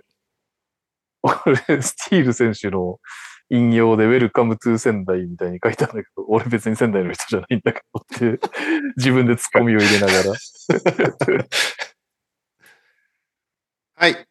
ら。はい。えーっと、こ国内じゃないんですけど、韓国ニュースなんですけど、えーっと、ヨ・ジュンソクっていう選手が、ゴンザガ大学に進学することが決まりまして、ええー、ーヨ・ジュンソクってね、NBL グローバルアカデミーとかに入っておて、ー、はいはいはいはい。、で、2019年の BWB アジア、 Basketball Without Borders のアジアキャンプの MVP で、うん、で、2021年のアジアカップ予選で、韓国の A 代表でデビューしてるのね。で、えー、あの、さらに、その2021年のアンダー19ワールドカップの得点王、そしてリバウンド2位っていうね、25.6得点、10.6リバウンドっていう。まあめっちゃ活躍してる選手なのよ。うん。アジアで。はい。その人がゴンザガに進学ということで、うんまあ八村君の後輩になるんだけど、最近ちょっとね、韓国の若手がかなり注目な選手が多くて、もう一人あの、、はい。カカリーの後輩で、デイビッドソン大にいたイ・ヒョンジュンって選手もいるんだけど、うん。イ・ヒョンジュンはアーリーエントリーしてドラフトされなかったのね、うん。NBA に。うんで、今、怪我してるからあれなんだけど、またそのアメリカ戻って、多分まあ G リーグかなんか経由で NBA 目指すみたいな選手だと思うんだけど、今後代表戦で韓国と当たるときは、ヨジュンソクとイ・ヒョンジュンはかなり注目だと思うので、強敵になりそうです。なるほど。以上です。ゴンザガ一歩選手もあれですかね。体育館行ったらバスケの異常にうまいおじさんと会うかもしそうね、あれは誰だっつって。れない。はい。カズマさん聞こえてますか？あれいなくなった？聞こえてます。すいません。聞聞こえてます。こえてます。ちょっと、えーっと、なんだっけ、オープニング。ちょっと待ってね。オープニングは、しえー最近ショックだったこと。最近ショックだったことですか？うん。ああ、ありますね。あのー僕の、まあ、ヒーローと言っても過言ではない、チャンドラー・パソンさんが叩かれたことですね。叩かれたことなんだ。チャンドラー・パーソンズがクソだったことじゃなくて、叩かれたことが嫌だったんだ。チャンドラー・パーソンってなんかクソでした？チャンドラー・パーソンなんか、なんかクソなことしましたって。僕はそんな覚えないんで。カズマ、そのままもうタイトルコールしてもらっていいかな。はい。世界一のチャンパーに俺はなる。えー、久々。何があった？何があった？一個、一個恥ずかしいこと言ってる。なんすか？僕今駅から自宅に歩いてて、今タイトルコール祖母でやったって 頑張ったそ。の割、その割にはいい声出てた。で、えっと、チャンドラー・パーソンさんがですね、あの多分前後の感じとかを全く皆さん理解されてなかったと思うんですけれども、さすが世界一のチャンパー。切り取ってたってことね、メディアがね。もうあんなの切り取って、しかも、テキストでそんなこと言われたらそれみんな叩くかと思うんですけど、あの、チャンドラー・パーソンさん、番組に出演してるんですよ。はい。まあなんかこう、バスケのこととか含めてですけど、割といろんなスポーツのことを扱う番組があって、ファンゲール TV っていうものがあるんですけど、まあその番組の中で、あの、まあ、言っちゃえば、渡辺裕太スリーポイントコンテスト出たらダメっしょ、みたいな。あいつできねえよ、みたいな。テンションのことを言ったというツイートが出回ってしまいましてですね。うん。でもそれを見つけた日本人の人たちがもう、チャンパーのことを叩く叩くと、ひどい光景がありまして。うん。で、まあ、僕としては、な何なんでシャンパンが悪いんだよって思ってたんですけど、うん。あんなにもう、本人も嫌ですよ。相当嫌だと思う。ああいうこと言うの。そんなおうそんな中でも、本心ではない。にもかかわらず、やっぱ番組のためを思って盛り上げようと、ああいうことを言ったシャンパンの姿に僕は感動してましたね。まあまあ、だって相手は、相手二人いたよね。必死に、必死にそんなことないよっつってたでしはい。まあまあ、でも、うん。まあ、世界一のチャンパンを目指してる僕としては、はい。僕も渡辺スリーポイントコンテスト出たら大したことないと思ってるんで、世界一だな、これ。これは世界一だわ。はい。僕もそっち側に寄っていく人間なんで、むしろ出てほしいですけどね。証明するために？ほら、ほら大したことなかっただろうって。ほら、大したことなかったんで、やっぱりチャンパーだぞっていうところ、やっぱチャンパーがすごいんだってことを証明したいなと思いましいや、あ俺はないわ、それは。なんか、た。いや、もうだから、あの、今回の一件でチャンパーのことをなんかすごいひどい言い方とかしてた方結構いたんですよ、ツイッター上で。そんなにいた？結構言いよりツイートとかしてましたよ、みんな。ふ俺が知ってる言われてたけどね、英語で。ああ、言われてたね。俺が見たやつは、お前グリズリーズ時代にこれぐらい決めるのを期待してたんだけど、ユータレベルにならなかったんだよって言ってる人がいた。確かに。正しいね。正しいね。英語でツイートしてる方がいらっしゃいましたね。英語でツイートしてる人いたね。だからまあ、あのそうやってその人正しいわ。いや、そうやって、まあ、そういう方も含めてですね、結構チャンパーのことを広く言ってた方がいらっしゃったんで、渡辺がこう、スリーポイントコンテスト出て、自分の実力を証明していただいて、まあ、実力というかコンテスト向きじゃないというところを証明していただいて、もう、叩いたファンたちはみんなチャンパーに謝ると思いますね。いや、なんかね、俺、いいのよ。最初の議論、二つ議論があったじゃん。チャンパー的に。はそもそも、リーグで、を代表するシューターって言ったときに、渡辺裕太じゃないんだろっていうのは、別にその人の意見だから俺はいいと思うよ。例えば、うんもっとアテンプトがなかったら意味ないとかね。えっ、と、もっとプルアップから打てるやつとか、遠くから打てるやつの方がいいシューターじゃないかとか、例えば、それはいいじゃん。はいいや、だけど、あそこ行ったら、プレッシャーにあいつは負けるみたいな。お前、それは、それは根も葉もない、ただの悪口やん。元チームメイトだよ、あいつ。それさ、俺がだってレオがなんか出世した時に、ね、言うとかカズマなりさ、まあそこまでの関係性じゃないんだろうけど、で、それでフォローで、あ I like you たバットみたいなさ、はいはいはい。いそりゃないでしょ。そんなや、なので、頑張ってああいつだからこそさ、2A から頑張ってきてさ、ここまで話題になるっていうところまでさ、見てきた人がさ、ただの性格の悪いやつじゃん。マジで。純粋に性格悪いじゃん。マジムカついたもうツイートなので、渡辺がスリーポイントコンテストが出て、まあ別に出る出ないに関しても批判したことはあれかもしれないですけど、万が一、もうすごい成功さしようもんなら、僕がチャンパーに謝れって言っておきます。それで勘弁してください。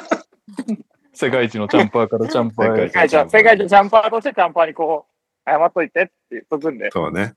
頭、頭丸めろっつって言っといて。頭のよって。まあなんか、あの日、あの日から、あのツイートも、まあ、だいぶ盛り上がった日ぐらいに、ストーリーズで相変わらず、こう、上裸でちょっとパーティーっぽいことしてたので、面白かったですけどね、僕は。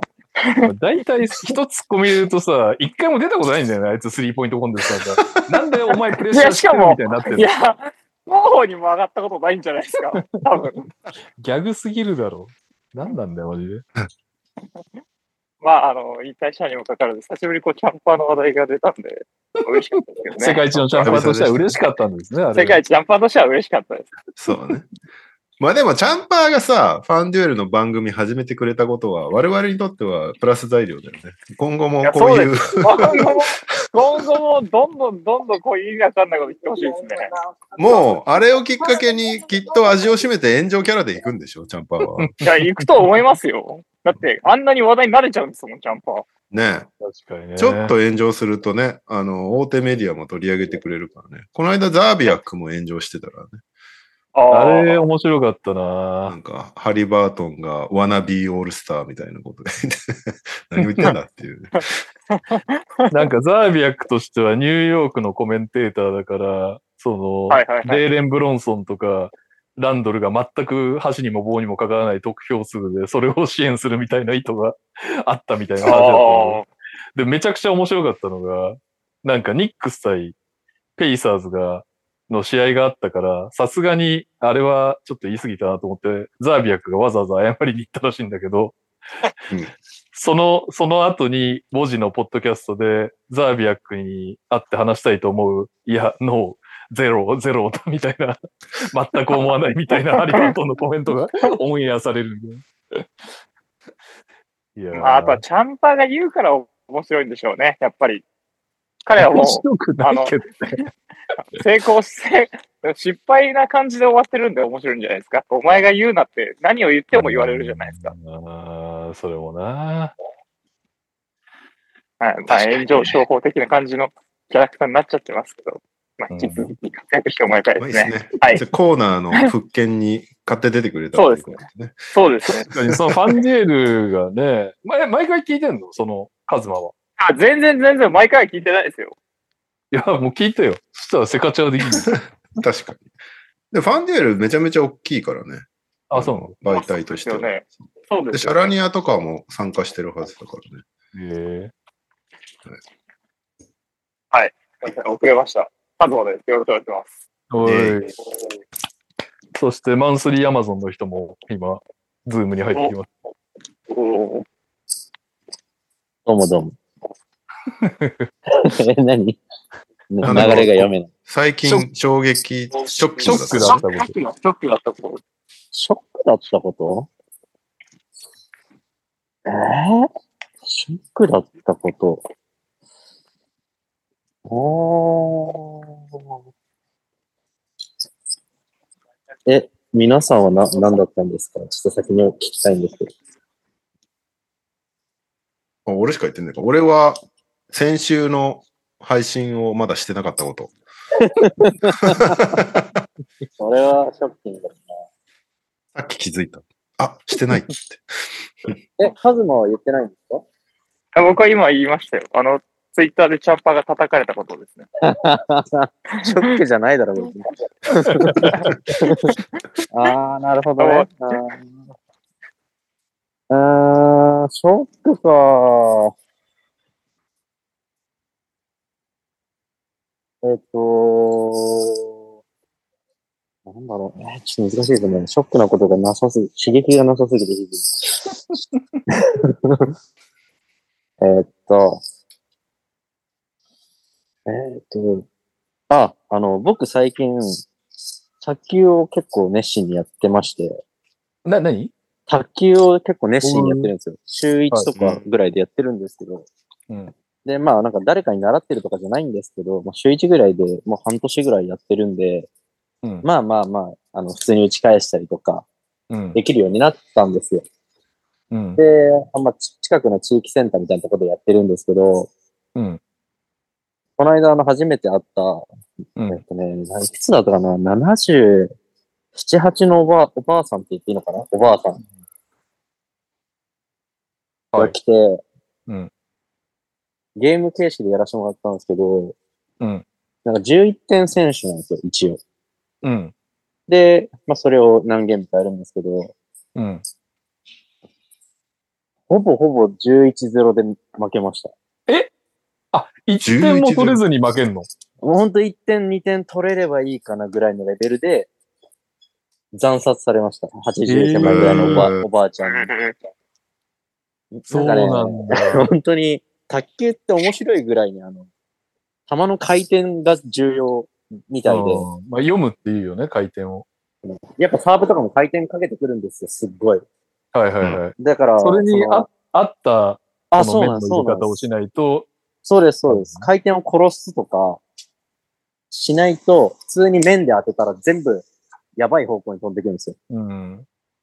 なんかそれで、結構僕、あの、運動神経、人並みよりあるかなぐらいに思ってたりとか、半年続けてるとか、いろいろ、ちょっと上手くなってきたなって思ってたのに、うん。やっぱちょっと経験したことある、もうね、ご高齢の方と対戦してもこんなに差があるんだっていう、ちょっと現実を、ラケット競技の難しさを痛感させられて、引退。いやいや、しない、しない。ちょっと待って。早い、早い、早いよ。いや、メラメラしてますよ。ででもね、ちょっとあの、一回、あの、鼻を、高くなった鼻を折られたかなっていうところで、いえーショックを受けたっていうのが最近のショックな出来事ですね。はい、卓球頑張ります。にょうです。おーイェーイ。まあ、ゴルフもよくそういう事象は起きるけど、ゴルフよりショックかも、直接やられる分。ああ、なるほど。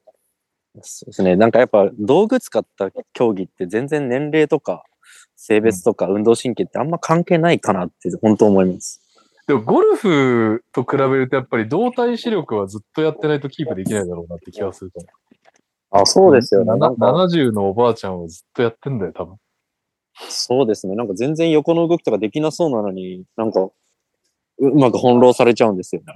うん。だから回転をかけて、ニャオが打ち返す方向まで読んでるってことだよね、多分ね。あ、多分そういうのあると思います。なんか、ろくなレシーブが返ってこないから、もうそこで次、スマッシュ打ってくるみたいなはいはいはい。流れがもうできちゃって、本当に歯が立たないんです。面白いですよ、卓球。なるほはい。よろしくお願いします。ど。おい。なんだっけ？日本ニュース？あ、違う？はい。僕はもう終わりました。あ、終わりました。じゃあ、えっ、と、投稿いきますでいいのかな？はい。ちょっと待って。ちょっと待ってくださいね。あ、失礼しました。2個ちょっと。えー、こうかな？こんばんは、土井健です。今週の川崎のコーナーへ投稿です。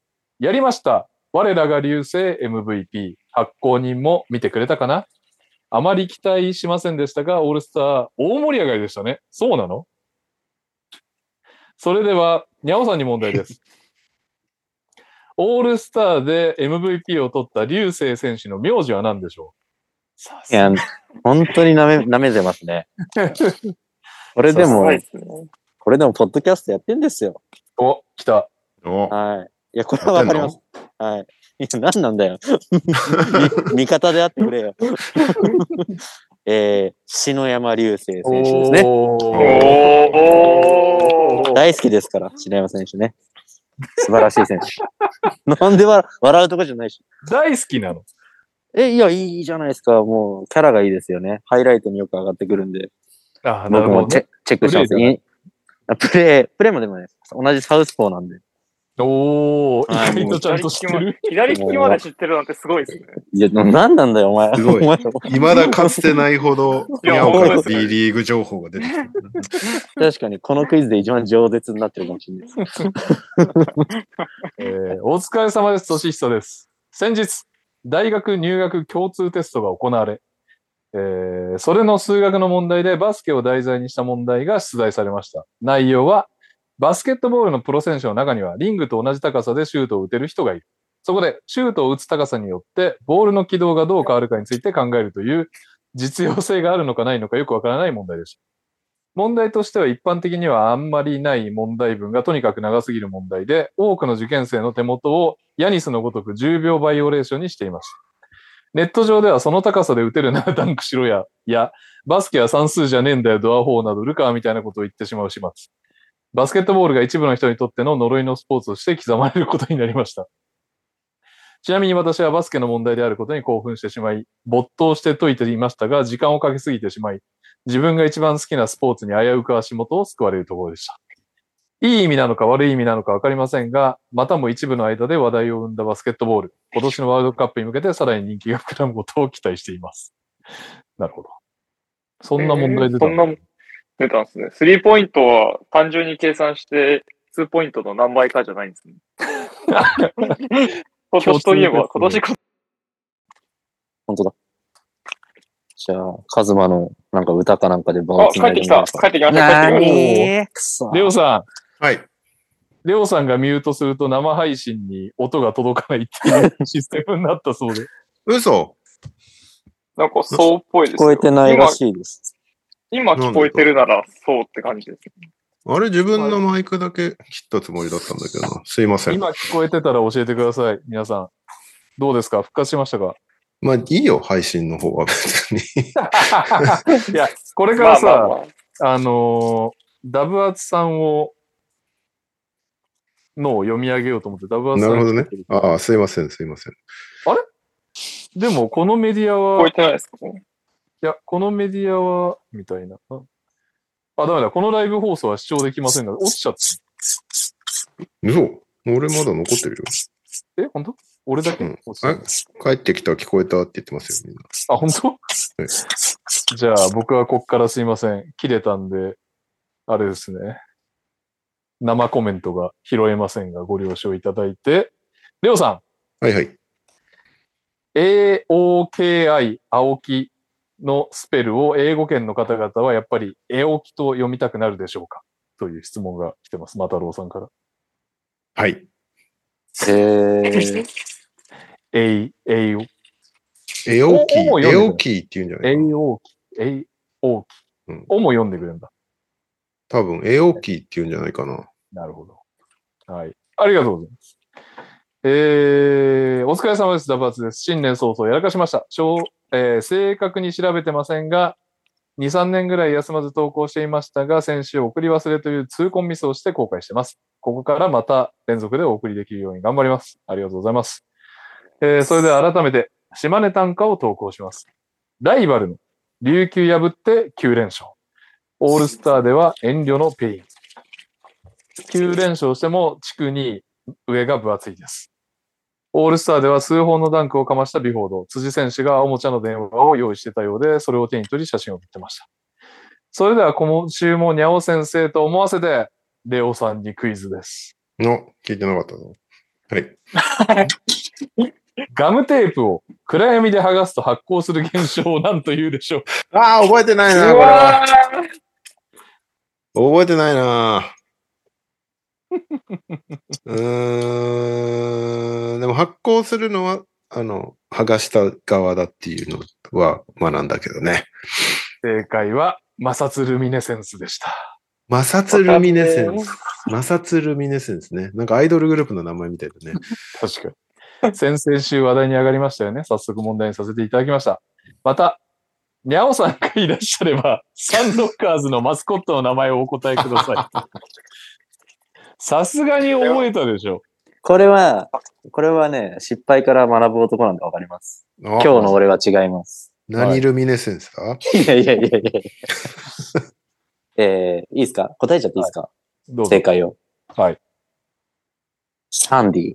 おおあーおー俺もそっちが良かったな。拍手する必要ないんだろうね。やっぱ成長し、成長してんだな。さ止まらないな。うん。はい。というわけで、皆さんというか、ダバーさん、今年もね、ぜひ休まず投稿よろしくお願いします。はい。よろしくお願いします。ピックアップゲームはい。長えな。ちょ、ちゃっちゃと行こう。ちゃっちゃと。長いね、長いね。ピックアップゲーム。ピックアップゲームか。ピック俺だ。ピックアップゲームは、えー、フィラデルフィア・セブンティシクサーズ対ユタ・ジャズ。接戦でした。はい。118対117でシクサーズが勝った試合です。うん。シクサーズスタッツはジョエル・エンビード30得点7リバウンド、うん。えージェームス・ハーデン31得点11アシスト、えータイリス・マクシー21得点。そしてジャズはジョーダン・クラークソン38得点9リバウンド。ウォーカー・ケスラー15得点12リバウンド。マイク・コンリー14得点8アシストあ、テーレン・ホートン・タッカー20得点ですね。うんまあ、あれですね。あの、まあ、怪我人が多く、ジャズはなんだ？マルカネン？オリニク、うん。セクストン？あセクストも出てなかったね。アバジいないかって。お茶屋バジいたよ。あ、いた？いたいた。いたのか。気づかなかった。全部見たはずだのに。シクサーズは、えー急遽、あの人、あの人。トバイアス、トバイアス・ハリスが出ます。はいはい。試合でした。ファイトウォーカー・ケスラーはめっちゃ良くない、いや、もう最高ですよ。僕、ファンタジーで持ってるんですけど、うん、で、たまにやっぱハイライトとか気になっちゃうんですよ、持ってるんで。はいはいはい。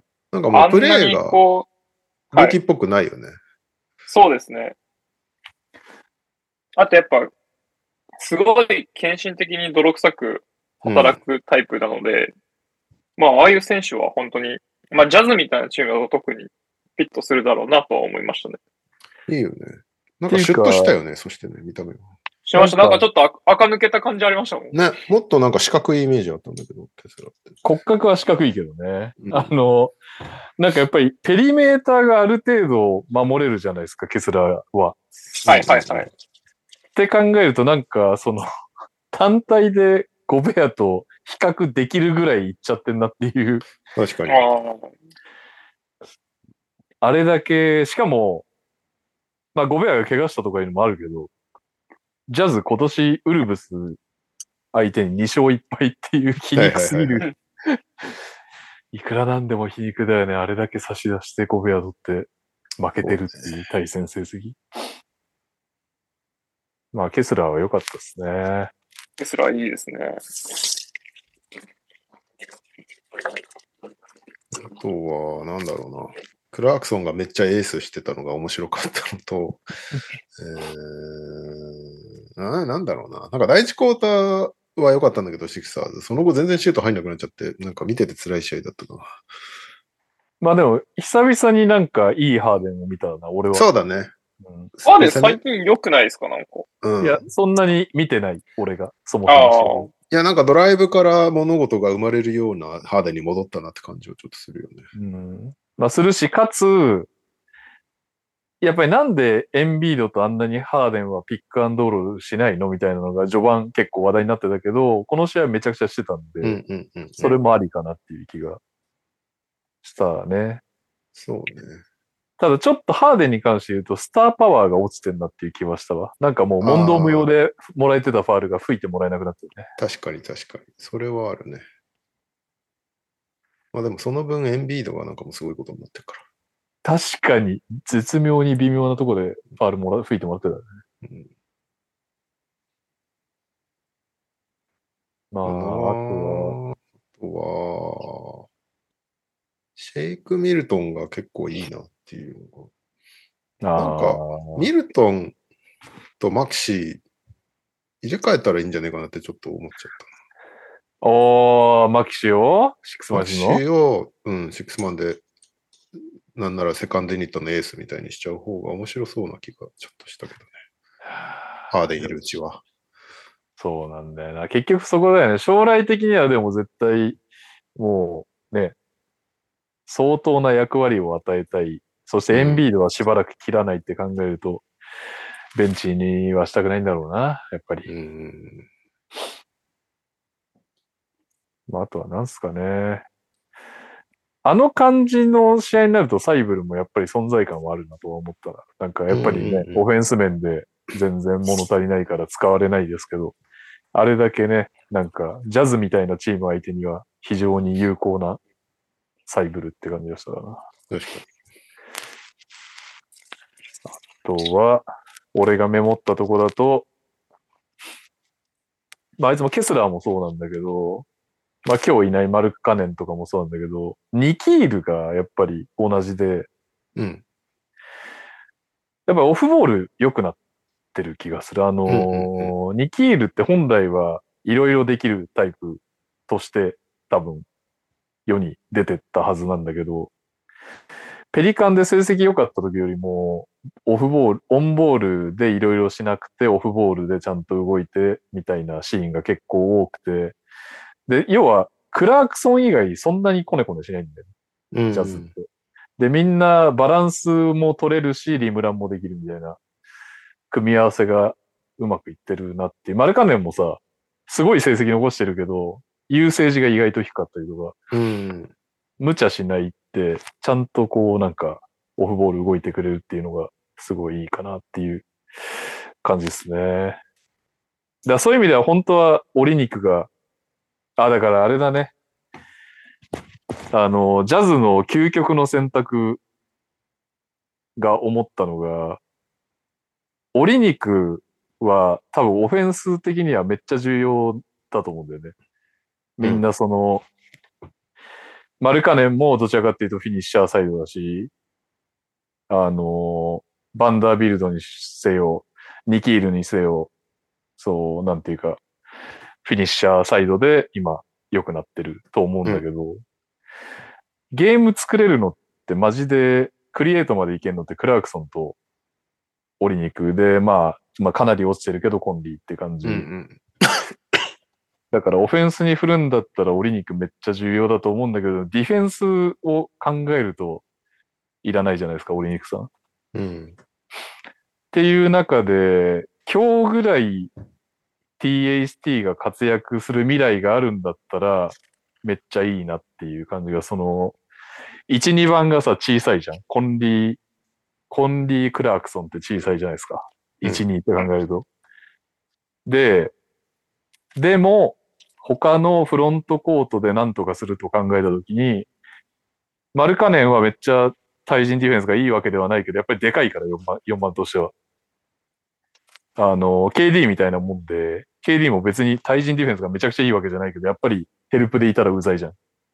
うん。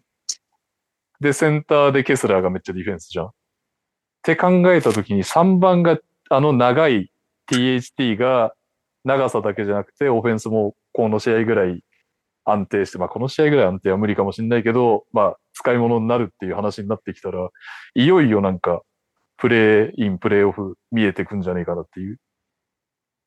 で、その組み合わせにして THT がもしスタメンに入るぐらいになれば、ベンチが結構熱いんだよね。ビーズリー、セクストン。うんうんうんで、オリニクがベンチに下がるわけだから、めっちゃ、なんか、勝てそうな未来が見えてくる。から、なんか THT 結構重要なんじゃないか説を唱えたいなと思ってますね。ジャズに関しては。まあ、あとは単純にコンリーの3見てちょっと泣きそうでしたね、僕は、最後。あの、キャキャプテン、キャプテンクラッチが、キャプテンクラッチが、あのキ、ャプテンクラッチが帰ってきたっていう感情しましたね。結果知ってるのにコンリーがクラッチで決めてちょっとガッツポーズしましたね、僕。俺はコンリーがトランジションで3ドフリーのところを飛びゴール下に飛び込んだバンダービルトにパスを出したのを見て好きって思った。バンダービルトもああいうのいいよね。やっぱりなんか、リムランがタイミングもいいし、能力も高いんだいいよね。よな。うん。バンダービルト以外も含めて、ビルとか。はい。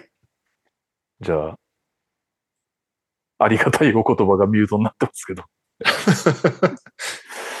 ありがたいお言葉聞きたいなカズマから。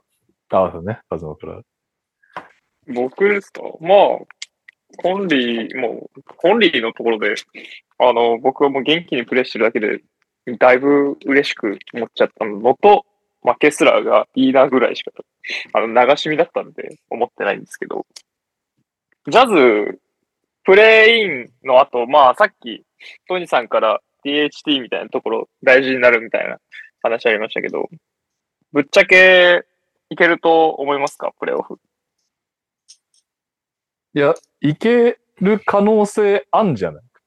あ、プレイイン、プレイイン、プレイオフじゃなくて。このままやってればあるけど、フロントがどうしたいのかがわかんねえからな。負けたい可能性は全然あるし、そっかあと、今、売りたいみたいな選手が多分俺契約見てないけど、高値で売り売れるんなら売りたいっていうのは絶対発生してくるから。うん。はいはいはい。それこそクラークソンとかだよね。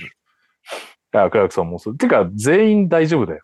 もう、まあ、マルカネンを取っとくかもしれないけど、マルカネンとケスラー取っとくかもしれないけど、まあ、正直、あれだけ指名権あったら、オールリビルドでもいいぐらいなんだから。そうだよね。じゃあちょっと大胆予想は難しいですね。なあ、この1ヶ月でだいぶ方針がわかるだろうね。そうね。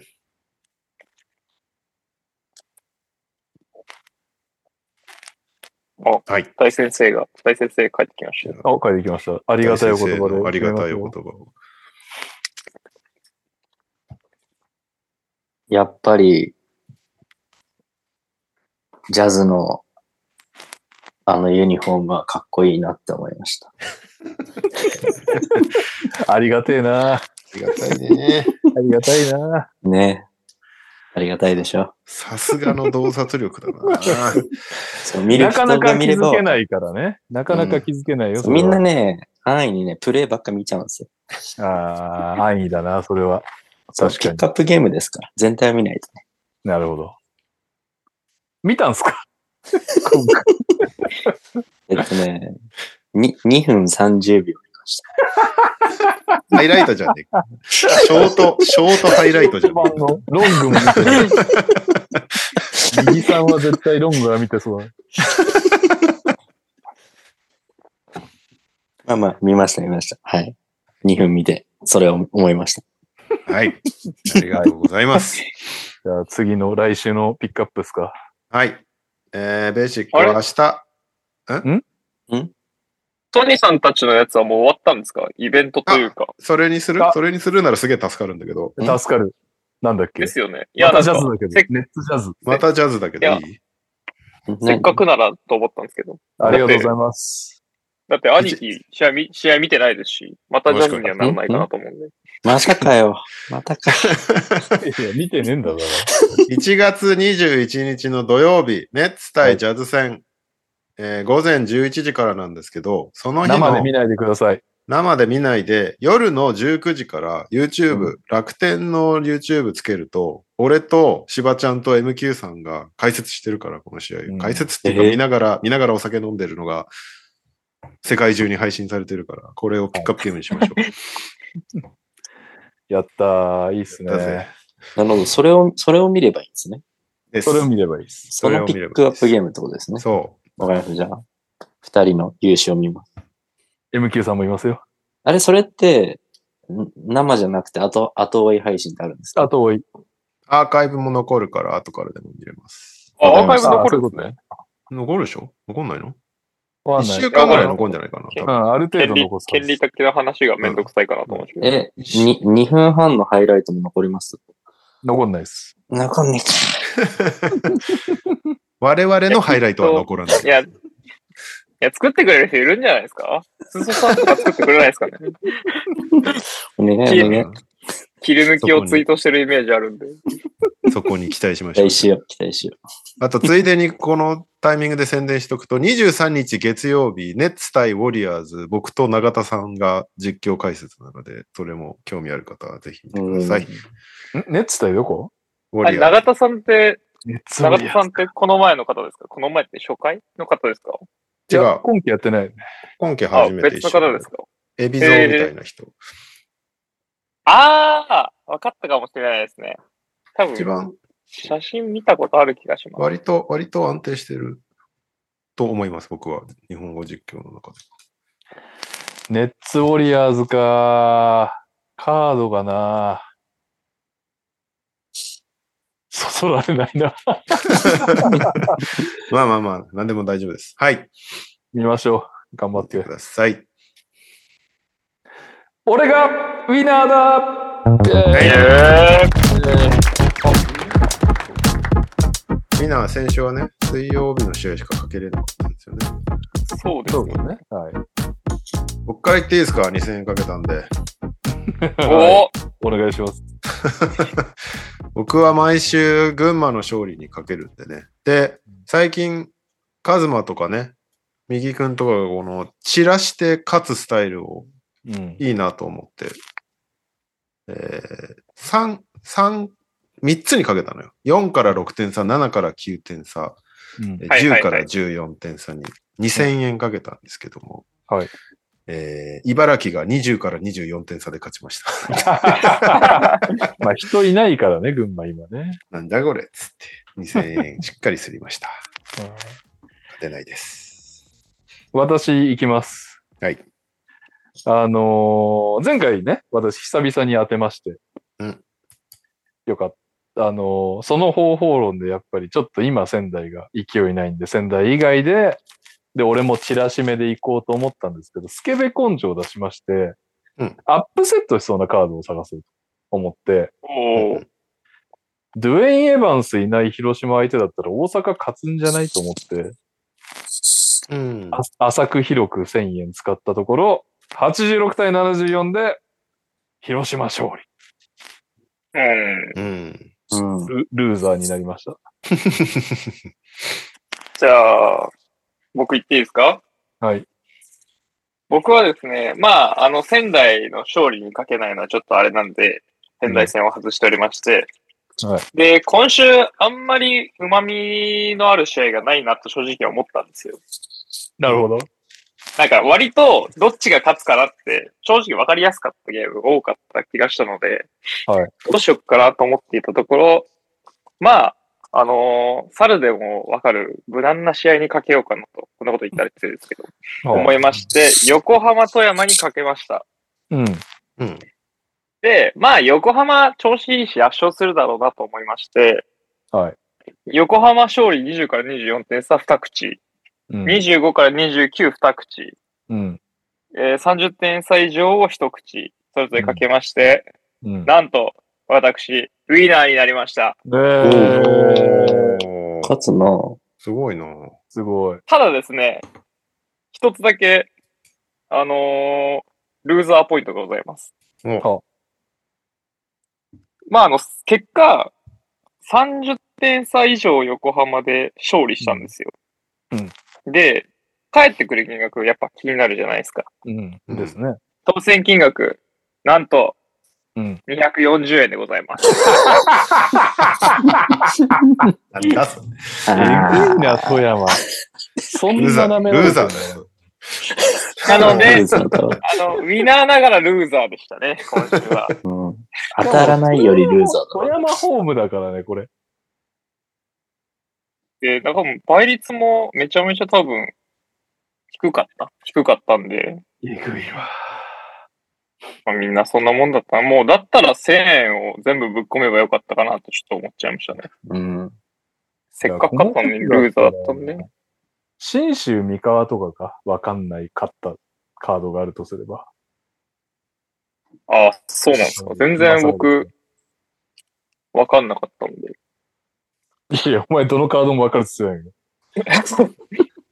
琉球島根も、ある、あるかなみたいなのがあったのは、なるほど。はい。はい。感じです。じゃあ、先生、今週のアースフレンズ。えー今週ですね、はいアスフレない、なかったです。あ、あ、そっか。はい。そうだ、ビーツは試合なかったんだ。もうね、勝つ気満々だったんですけど、ないくてもう頭が真っ白になってしまってですね。うんまあ同じ東京でなんとかっていうことで、はいえーアルバルク東京対、うんえー北海道の試合に慌ててかけまして。はい。まああの、カズマくんも言ってましたけど、散らして当てるのはもう素人なんですよ、やっぱり。いや僕はそんなこと一言も、まあ、こっちで僕勝ってるんで。まあというわけでですね、あの僕も前回のウィナーのはずなのに、全然ウィナーじゃなかったので、はい。え今回は1000円1点買いをしました。あ、おえ、お1000円一点買いさ、オッズ変えちゃわない？いや、でもこれ、どうなんですか？変わってないと思いますけどね、さすがあ、に。本当？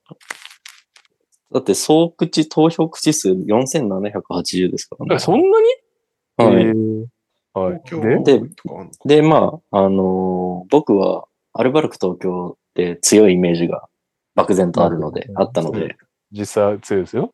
はい。ただ、まあ、あの、試合巧者って感じで、圧勝しないイメージもあるんですよ。ああ、なるほどね。のらりくらりとやってしっかり勝つってイメージだったので、アルバルク東京の勝利、えー7から9点差に1000円1点買いしました。はい。結果、えー106対88でアルバルク東京18点差で勝ちました。アルバルク東京100点以上取れるんですね。アルバルク東京が100点以上取れるというか、北海道がちょっとあんまり良くない。ですね。それ先に言ってよ。あのーメインのショーン・ロングっていう外国籍が、マジでオフェンス100、ディフェンス0みたいなやつ、ええなかなか厳しいですそっか。じゃあその情報があれば、いけたかもしれないな。ね。めっちゃ点取るけどね。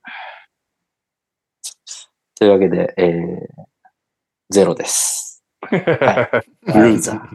ルーザーでした。そう。え家じゃないない。あ、でも、来週俺仙台かけよっかな、ついに。ーおうん戦力も補強したことだし。安、安ベイリー、安ベイリー行きたいな。はい。来週か。明日もかけれますからね。かけようと思えば。はい。というわけでね、ウィナーになりましょう。頑張ろう。はいやりたい。えー、っと、なんだっけ？あ、ごめんなさい。今締めようと思ったけど、投稿ありました。お疲れ様です、孝太郎です。カナダからも B リーグにかけれることを知ってからかけ続け、ようやく4連単が当たりました。そんなのあった。オッズは添付の画像にて割愛させてもらいますが、4連単、4連単で払い戻しはおよそ10倍。あー勝ち負け、勝ち負け、勝ち負けってあってるのかな。これまでの負け分合わせてプラマイゼロぐらいですが、当たると嬉しくてハマっちゃいますね。えー数週間前に B リーグの試合がリーグの公認で海外で賭けの対象になっていることが問題視されているみたいな記事をちらっと見ましたが、日本も早くスポーツギャンブルギャンブルを解禁して、スポーツ業界にもっとお金が入るようになるといいですね。カナダでは試合中継の CM の半分近くはスポーツギャンブルサイトの宣伝が入ってるぐらい皆さん破産してるようです。現場からは以上です。いやー、俺カナダもなんかちょっとカナダ人の友達とか作りたい。カナダって変な国だよね。めっちゃドストレートに悪口。いや、なんか変っていうか、その、独特というか、なんだろう。あの、大麻全面解禁で4月20日みんなでラリルとかさ、あなんかそういうスポーツのね、ギャンブルとかに対して、なんか、この娯楽快楽に対して緩いじゃないですかあ。。ああ、なるほどね。明らか、明らかに。なんかそういう国の人たち、もう、あれですね。ちょっとお知り合いになりたいですね。どんな感じの人たちなのかね。はい。というわけで、最後のコーナーなのかなこれが。教えてにゃお先生よし。え終わる終わるもう。サクッと。今日なしでもいいよ。教えてにゃお先生。俺もそう思う。やるやる。やるよ。えー、じゃあ、振り返っていきましょうよ。先週の結果を。振り返る？本当に？一応振り返りましょう。じゃあ、いない、僕行きますけど。いない右さんからやっちゃいますか？いや、右さんか。えー、右右さんはいろんな意味で偉大ですからね。右さん先週、えー、首位の裾さんと対戦してますね。えー、あの、あの、すあの、裾さんとあの、、あの、カズ、カズマに惨殺された動画さん。そんな強く、そあれそんな強くなかった、1位。裾さんなんか送ってもらった気がするな。裾さんの言葉がある気がする。ちょっと。じゃあ、それ読むでいいんじゃないですか？右さんの結果を。ああったあったあった。皆さん、こんばんミッチェル、裾です。先週は、右シャー大佐と対戦ということで、以前から考えていたチーム名、黒船リアリゾンか、MG インディンオブジョイトイにするか迷っていたところ、あまりにも右さんのチームに赤字が多く、赤いのはモビルスーツだけにしてもろてというチーム名で勝負を仕掛けました。結果は12対3で解消したものの、煽り散らかした報いか、ドラは、ドラ1に続き、ドラ2のデローザも離脱。2位 G ボーイさんとの差を広げたものの、プレイオフまでそろそろ考えないといけないところに来たので、トレードなどを考えたいと思います。うん。ということで、12-3で、スソさんが勝ちだ。そうでございます。まあ、右さん、右さん、右さん一週、一週4人出てない。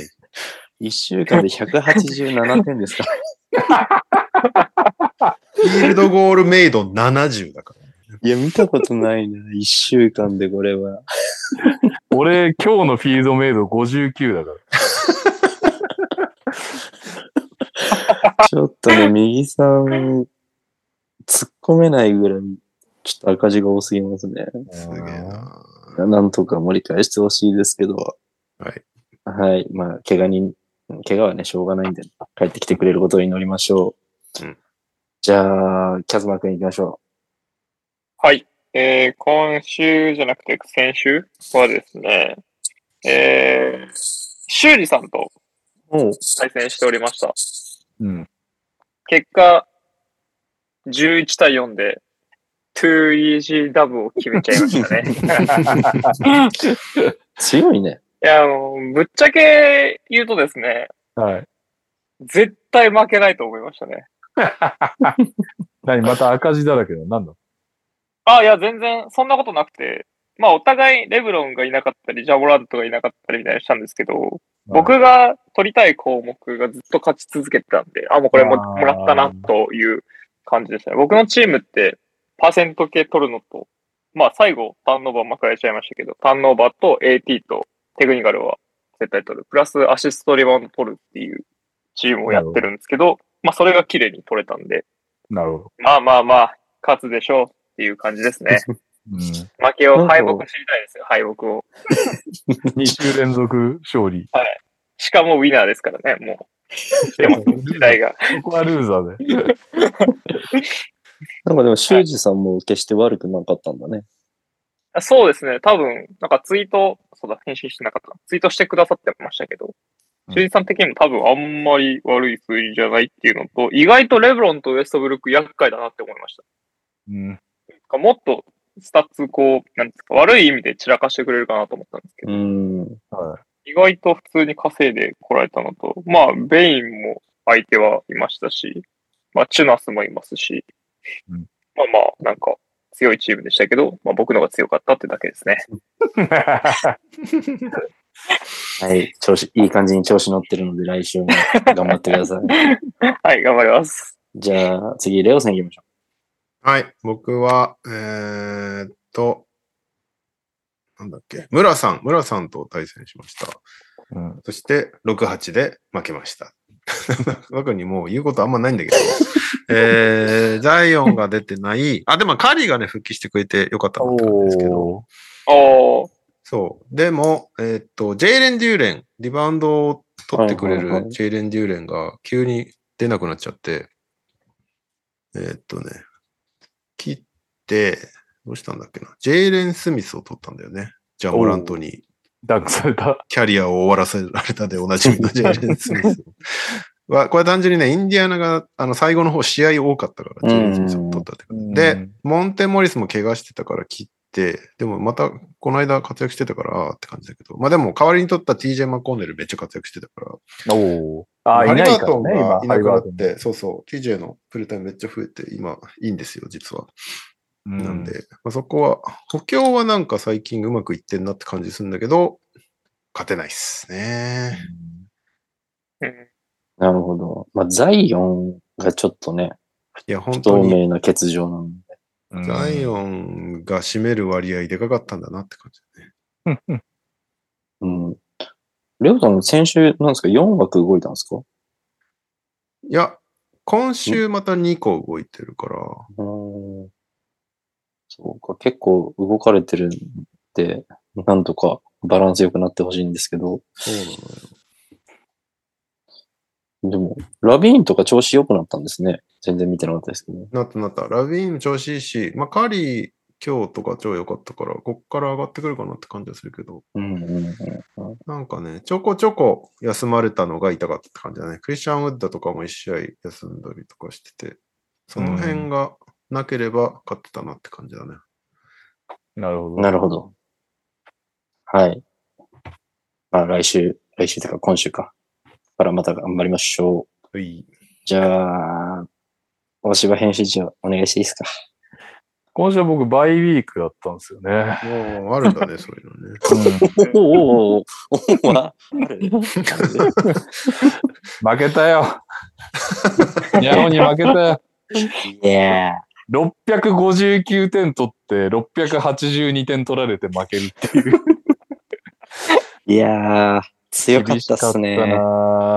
お互い、フル厳フルでしたいね、マジで。でも、あの、お互い、怪我人もなく、フルメンバーで割と好調でっていう試合で、でも途中まで競ってて、どっかでどっちかさすがにこのペースは崩れるだろうと思ったら俺の方だったっていう感じでね、もうイメージは。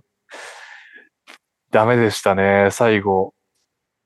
今日がずれててくれたらな。今日めっちゃ良かったんだよな。リさん今日恐ろしかったですね。もうテイタムの51点を筆頭にああ、今日、そっか、そうです。今日なんか、トニーさん多分今日は 6, 6人で170点ぐらい取ってましたよ。今日はあの、蕎麦屋を潰しに、閉店に追い込みに行ってる。シェン、シェン軍もキャリアハイみたいなのしてましたからね。シェン軍もキャリアハイしてる。そんなんでちょっとね、あの、交代してしまう。50でニャオに負けて交代しちゃったんで、蕎麦屋さんになんとか稼がせていただきたいと、と思っております。そうですね。トニーさん、なんなんで今週俺ら戦っちゃったんだろうって感じの結果でしたね。マジでこの成績で負けるっていうね。しかも結構な大会。いやー、そうですね。なんか圧倒的に今週強い2チームだったので、はい。ちょっと心苦しい部分はありますが、はい。15で私が勝たせていただいたということで、はい。じゃあ、ファミリーのはい。最新順位をいきたいと思いますが、えー、一番上が5位で私、にゃおですあ、ね。まだ5位なんだ。そうなんですよ。なんかね、上位いや、意外と上離れてますよね。うん。負けないんですよ。で、見るとやっぱ強いんですよね、メンバーもね。で、えーっと、カズマくんが7位に来ましたね。うーん、まくあられました。は5割復帰ですよ。来たね。ということは強いな俺の結構僅差だな。そうですね。で、ちょっと下にトニーさんが8位でいますね。うん。で、さらにまたちょっと下にレオさん。レオさんもでも結構まだ全然落ちき彼ってないですね。も帰っていたし。うん。いけますね。うんで、えー、右利き大差が13位と。うん。右利き大差がね、ちょっと赤字が消えないと本当に何もできないと思うので、うーん。2位し、今6週連続で負けてるみたいですね。きついなあなんとか何週ですか？あとね、1、2、3、4、5、6、7、8週ですね。意外とああ。でも右さんはもう赤字の選手たち時代ですよね。全然まくれるチームではありますもんね。強いとうん、思う。ほんと出ればね、なんか赤字がしかも主力ばっかだからきついよね。いやー、そうだよね。切れないもんね、見えないですよね。ね今季絶望とかならもう切っちゃうんだろうけど、確かに。そうでもないみたいなのでちょっと苦しいと思いますが、はい、皆さんで応援しましょう、右さんを。でもまだ、全然ありえますよねほとんどプレイオフいけるっていうのは全然現実的なんで、確かに。そう、レオさんも語ることないとか言ってる場合じゃないですよ。ちょっと頑張ってください。頑張り頑張りましょう。あと8週。はい。オリミラです。えー、教えてにゃお先生投稿です。N2 の順位をお送りします。チームオリミラは、キャットが怪我、デロデローザも怪我と非常に苦しい状況が続いております。なんとかシーズン終了までにお二人が元気に帰ってきてくれることを祈るばかりです。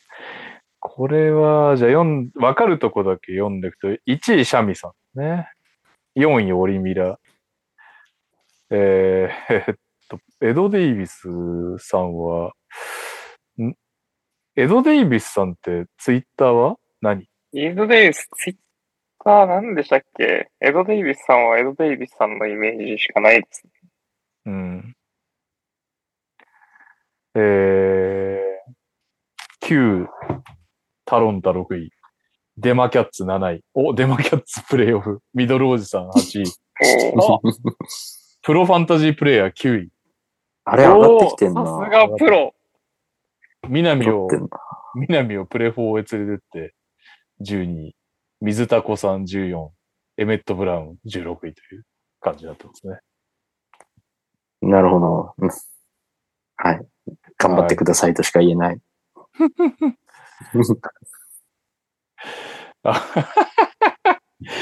今、カナダ出身の太田幸三さんから、マークトゥナイト NTR の総平大柴さんのカナダの偏見笑いってツイートいただきます。すいません。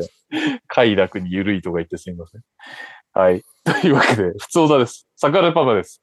明日18日に京都対大阪の試合を見に行きます。福男チケットという男性1人が購入すれば2人分が無料という非常にお得なチケットがあり、バスケット観戦に興味がありそうな同僚を誘いました。という背景もあり、B リーグの面白さを自分だけではなく同僚にも感じてほしいと思い、先週の放送を参考に、チームと名前を挙げていただいた選手のスタッツなどをまとめたところ疑問に思った点があったので教えてください。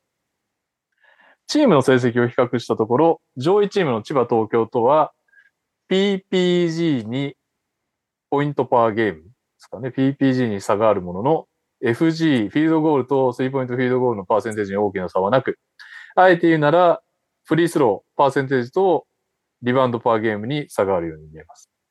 ポイントパーゲームはレーティングで見ないと単純な比較は難しいですが、このデータから思いつくのは、フリースローパーセンテージの差がそのまま得点力の差につながり、また、リバウンドパーセンテージの差が、オフェンスとディフェンス両方でのセカンドチャンスの差が生まれ、それがポイントパーゲームのギャップにつながって勝敗に現れているんでしょうか。めちゃくちゃ細かく分析した結果を、でしょうかで締められてますね。いや、千葉と東京の差つってもね、でも対戦相手とかもあるしね。そうね。いや、思ったんだよ、そういえば。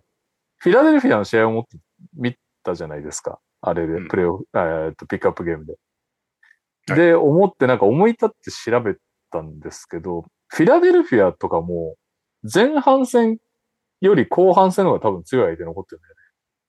うんうんうん結構わかりやすく。っていうことが多分東京とか千葉もあると思うし、もうこの時間帯のお酒もいい加減回った普通歌で答えられないので、頑張ります。宿題ということでよろしくお願いします。はい。まあでも一つ言えるのは、アドバンスとかね、トラッキングとかないと結構きついですけどね。トラディショナルだけで。だよ。うん本、当だよ。バスナビに登録しましたよ、僕は。あ、僕もバスナビに登録しました。はい。ということで皆さんね、事前とバスナビの事前登録やってますんで、有志の方はぜひ登録お願いします。ということで、もう、もうお一方でいいのかな？えー、ハンドルネームを読まれると、レオさんに鼻で笑われるのがシグニチャーになりつつあるアトムの子供です。はい。リスナーさんによるスタッツ統計の高効率プレイでのプレイタイム10位ランクインとの解説も何気に嬉し恥ずかしいでした。ああ、りましたね。チームに貢献できる新たなシグニチャー開拓すべく鋭意開発中です。シグニチャーといえば前回レオさんの解説シグニチャーに偉いからタッカが加えられましたが、あの日のネッツペリカンズ戦解説の私が思うレオさんシグニチャームーブだなと思った部分を他にも時系列で列挙させていただきたいと思います。いいよ。はい。はい。はい。えーまだ次の配信までにレオさん解説はないと思うので、こすっていただければと。いけ、はいこすっていければと。えツイッターにも過剰書きを投稿投稿したんだ。だ。ツイッターにも過剰書きを 投稿しましたが、こちらでも改めて。えー、1、マスコットをいじる。なるほど。えーペリカンズのマスコットの怖さをひたすらいじり、しまいには実況にもそれが伝播するというレオさんの影響。なるほど。2、実況、トレイ・マーフィー3世、マーフィー3世、レオ、いいですよね、トレイ・マーフィー。これは前回も来ましたね。カタカナ警察は仕事中でもさりげなく逮捕しに来ます。3、ネッツが2点差に迫った時、一桁にして、大体、え？一桁にして大体とか言ってて耐え、耐えたい。耐えたいだね。なるほどね。一桁にして耐えたいとか言ってごめんなさい。追いつきそうな、になってきました。言い過ぎたことを素直に謝って訂正するのは解説という肩書きだと簡単そうでなかなかできないことだと思います。しかも冗談っぽくこれをすると言えるのは、レオさんのキャラの勝利だと思っています。冷静にこんなにやられると恥ずかしいですね。難しいですよ。ギャグを分析されてる人みたいな感じ。あと2個ありますんで、お付き合いいただければ。マリオン。いやー、マーシャルの日ですね、今日は。えーレオさん、解説の魅力は自然体ということだなと思う一言でした。なるほど。最後、クラクソンのブラブロックを見て、タッカ。先週も取り上げられていましたね。まさにこれこそ同年代なのに、私と高対象の短く端的に表現する若者ムーブ。ちなみにこの皆さんも注目された一言は NBA 楽天の1月7日ネッツ対ペリカン戦の2時間12分8秒あたりで聞くことができます。皆さん改めてレオさんのシグニチャームーブご確認ください。それでは NBA 楽天での発行人公式デビューも祝いつつ次の配信も楽しみにしています。ありがとうございます。なんか、アトムの子供さんにしては短いなっていう印象で終わりましたね。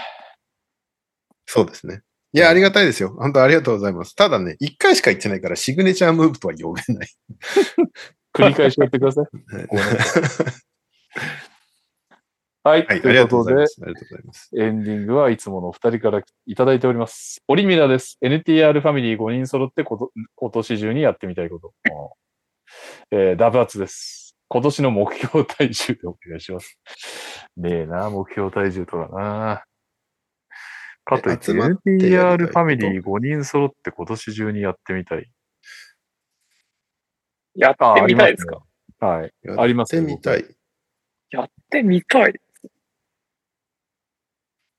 うんやっ。てみたい。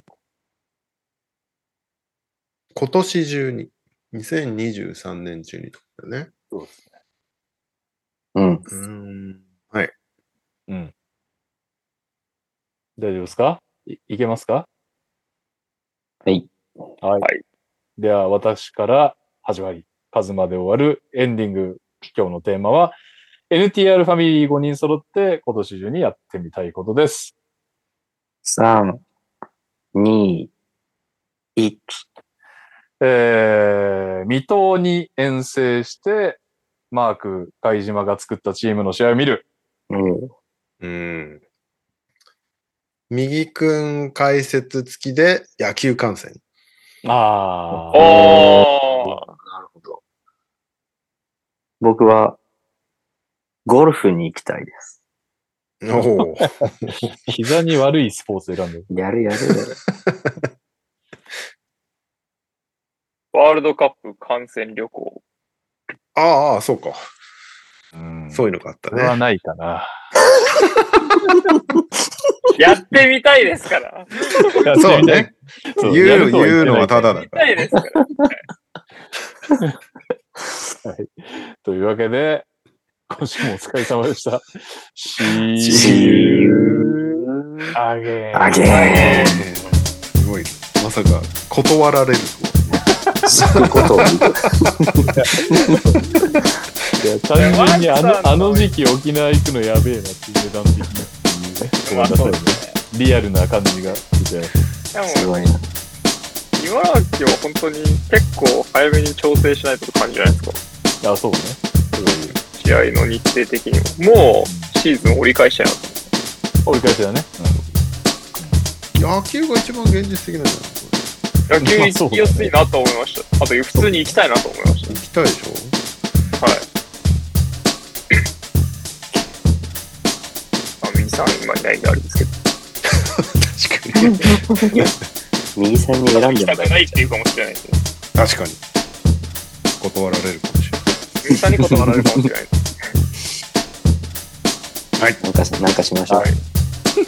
お疲れ様でした。た。はい。お願い。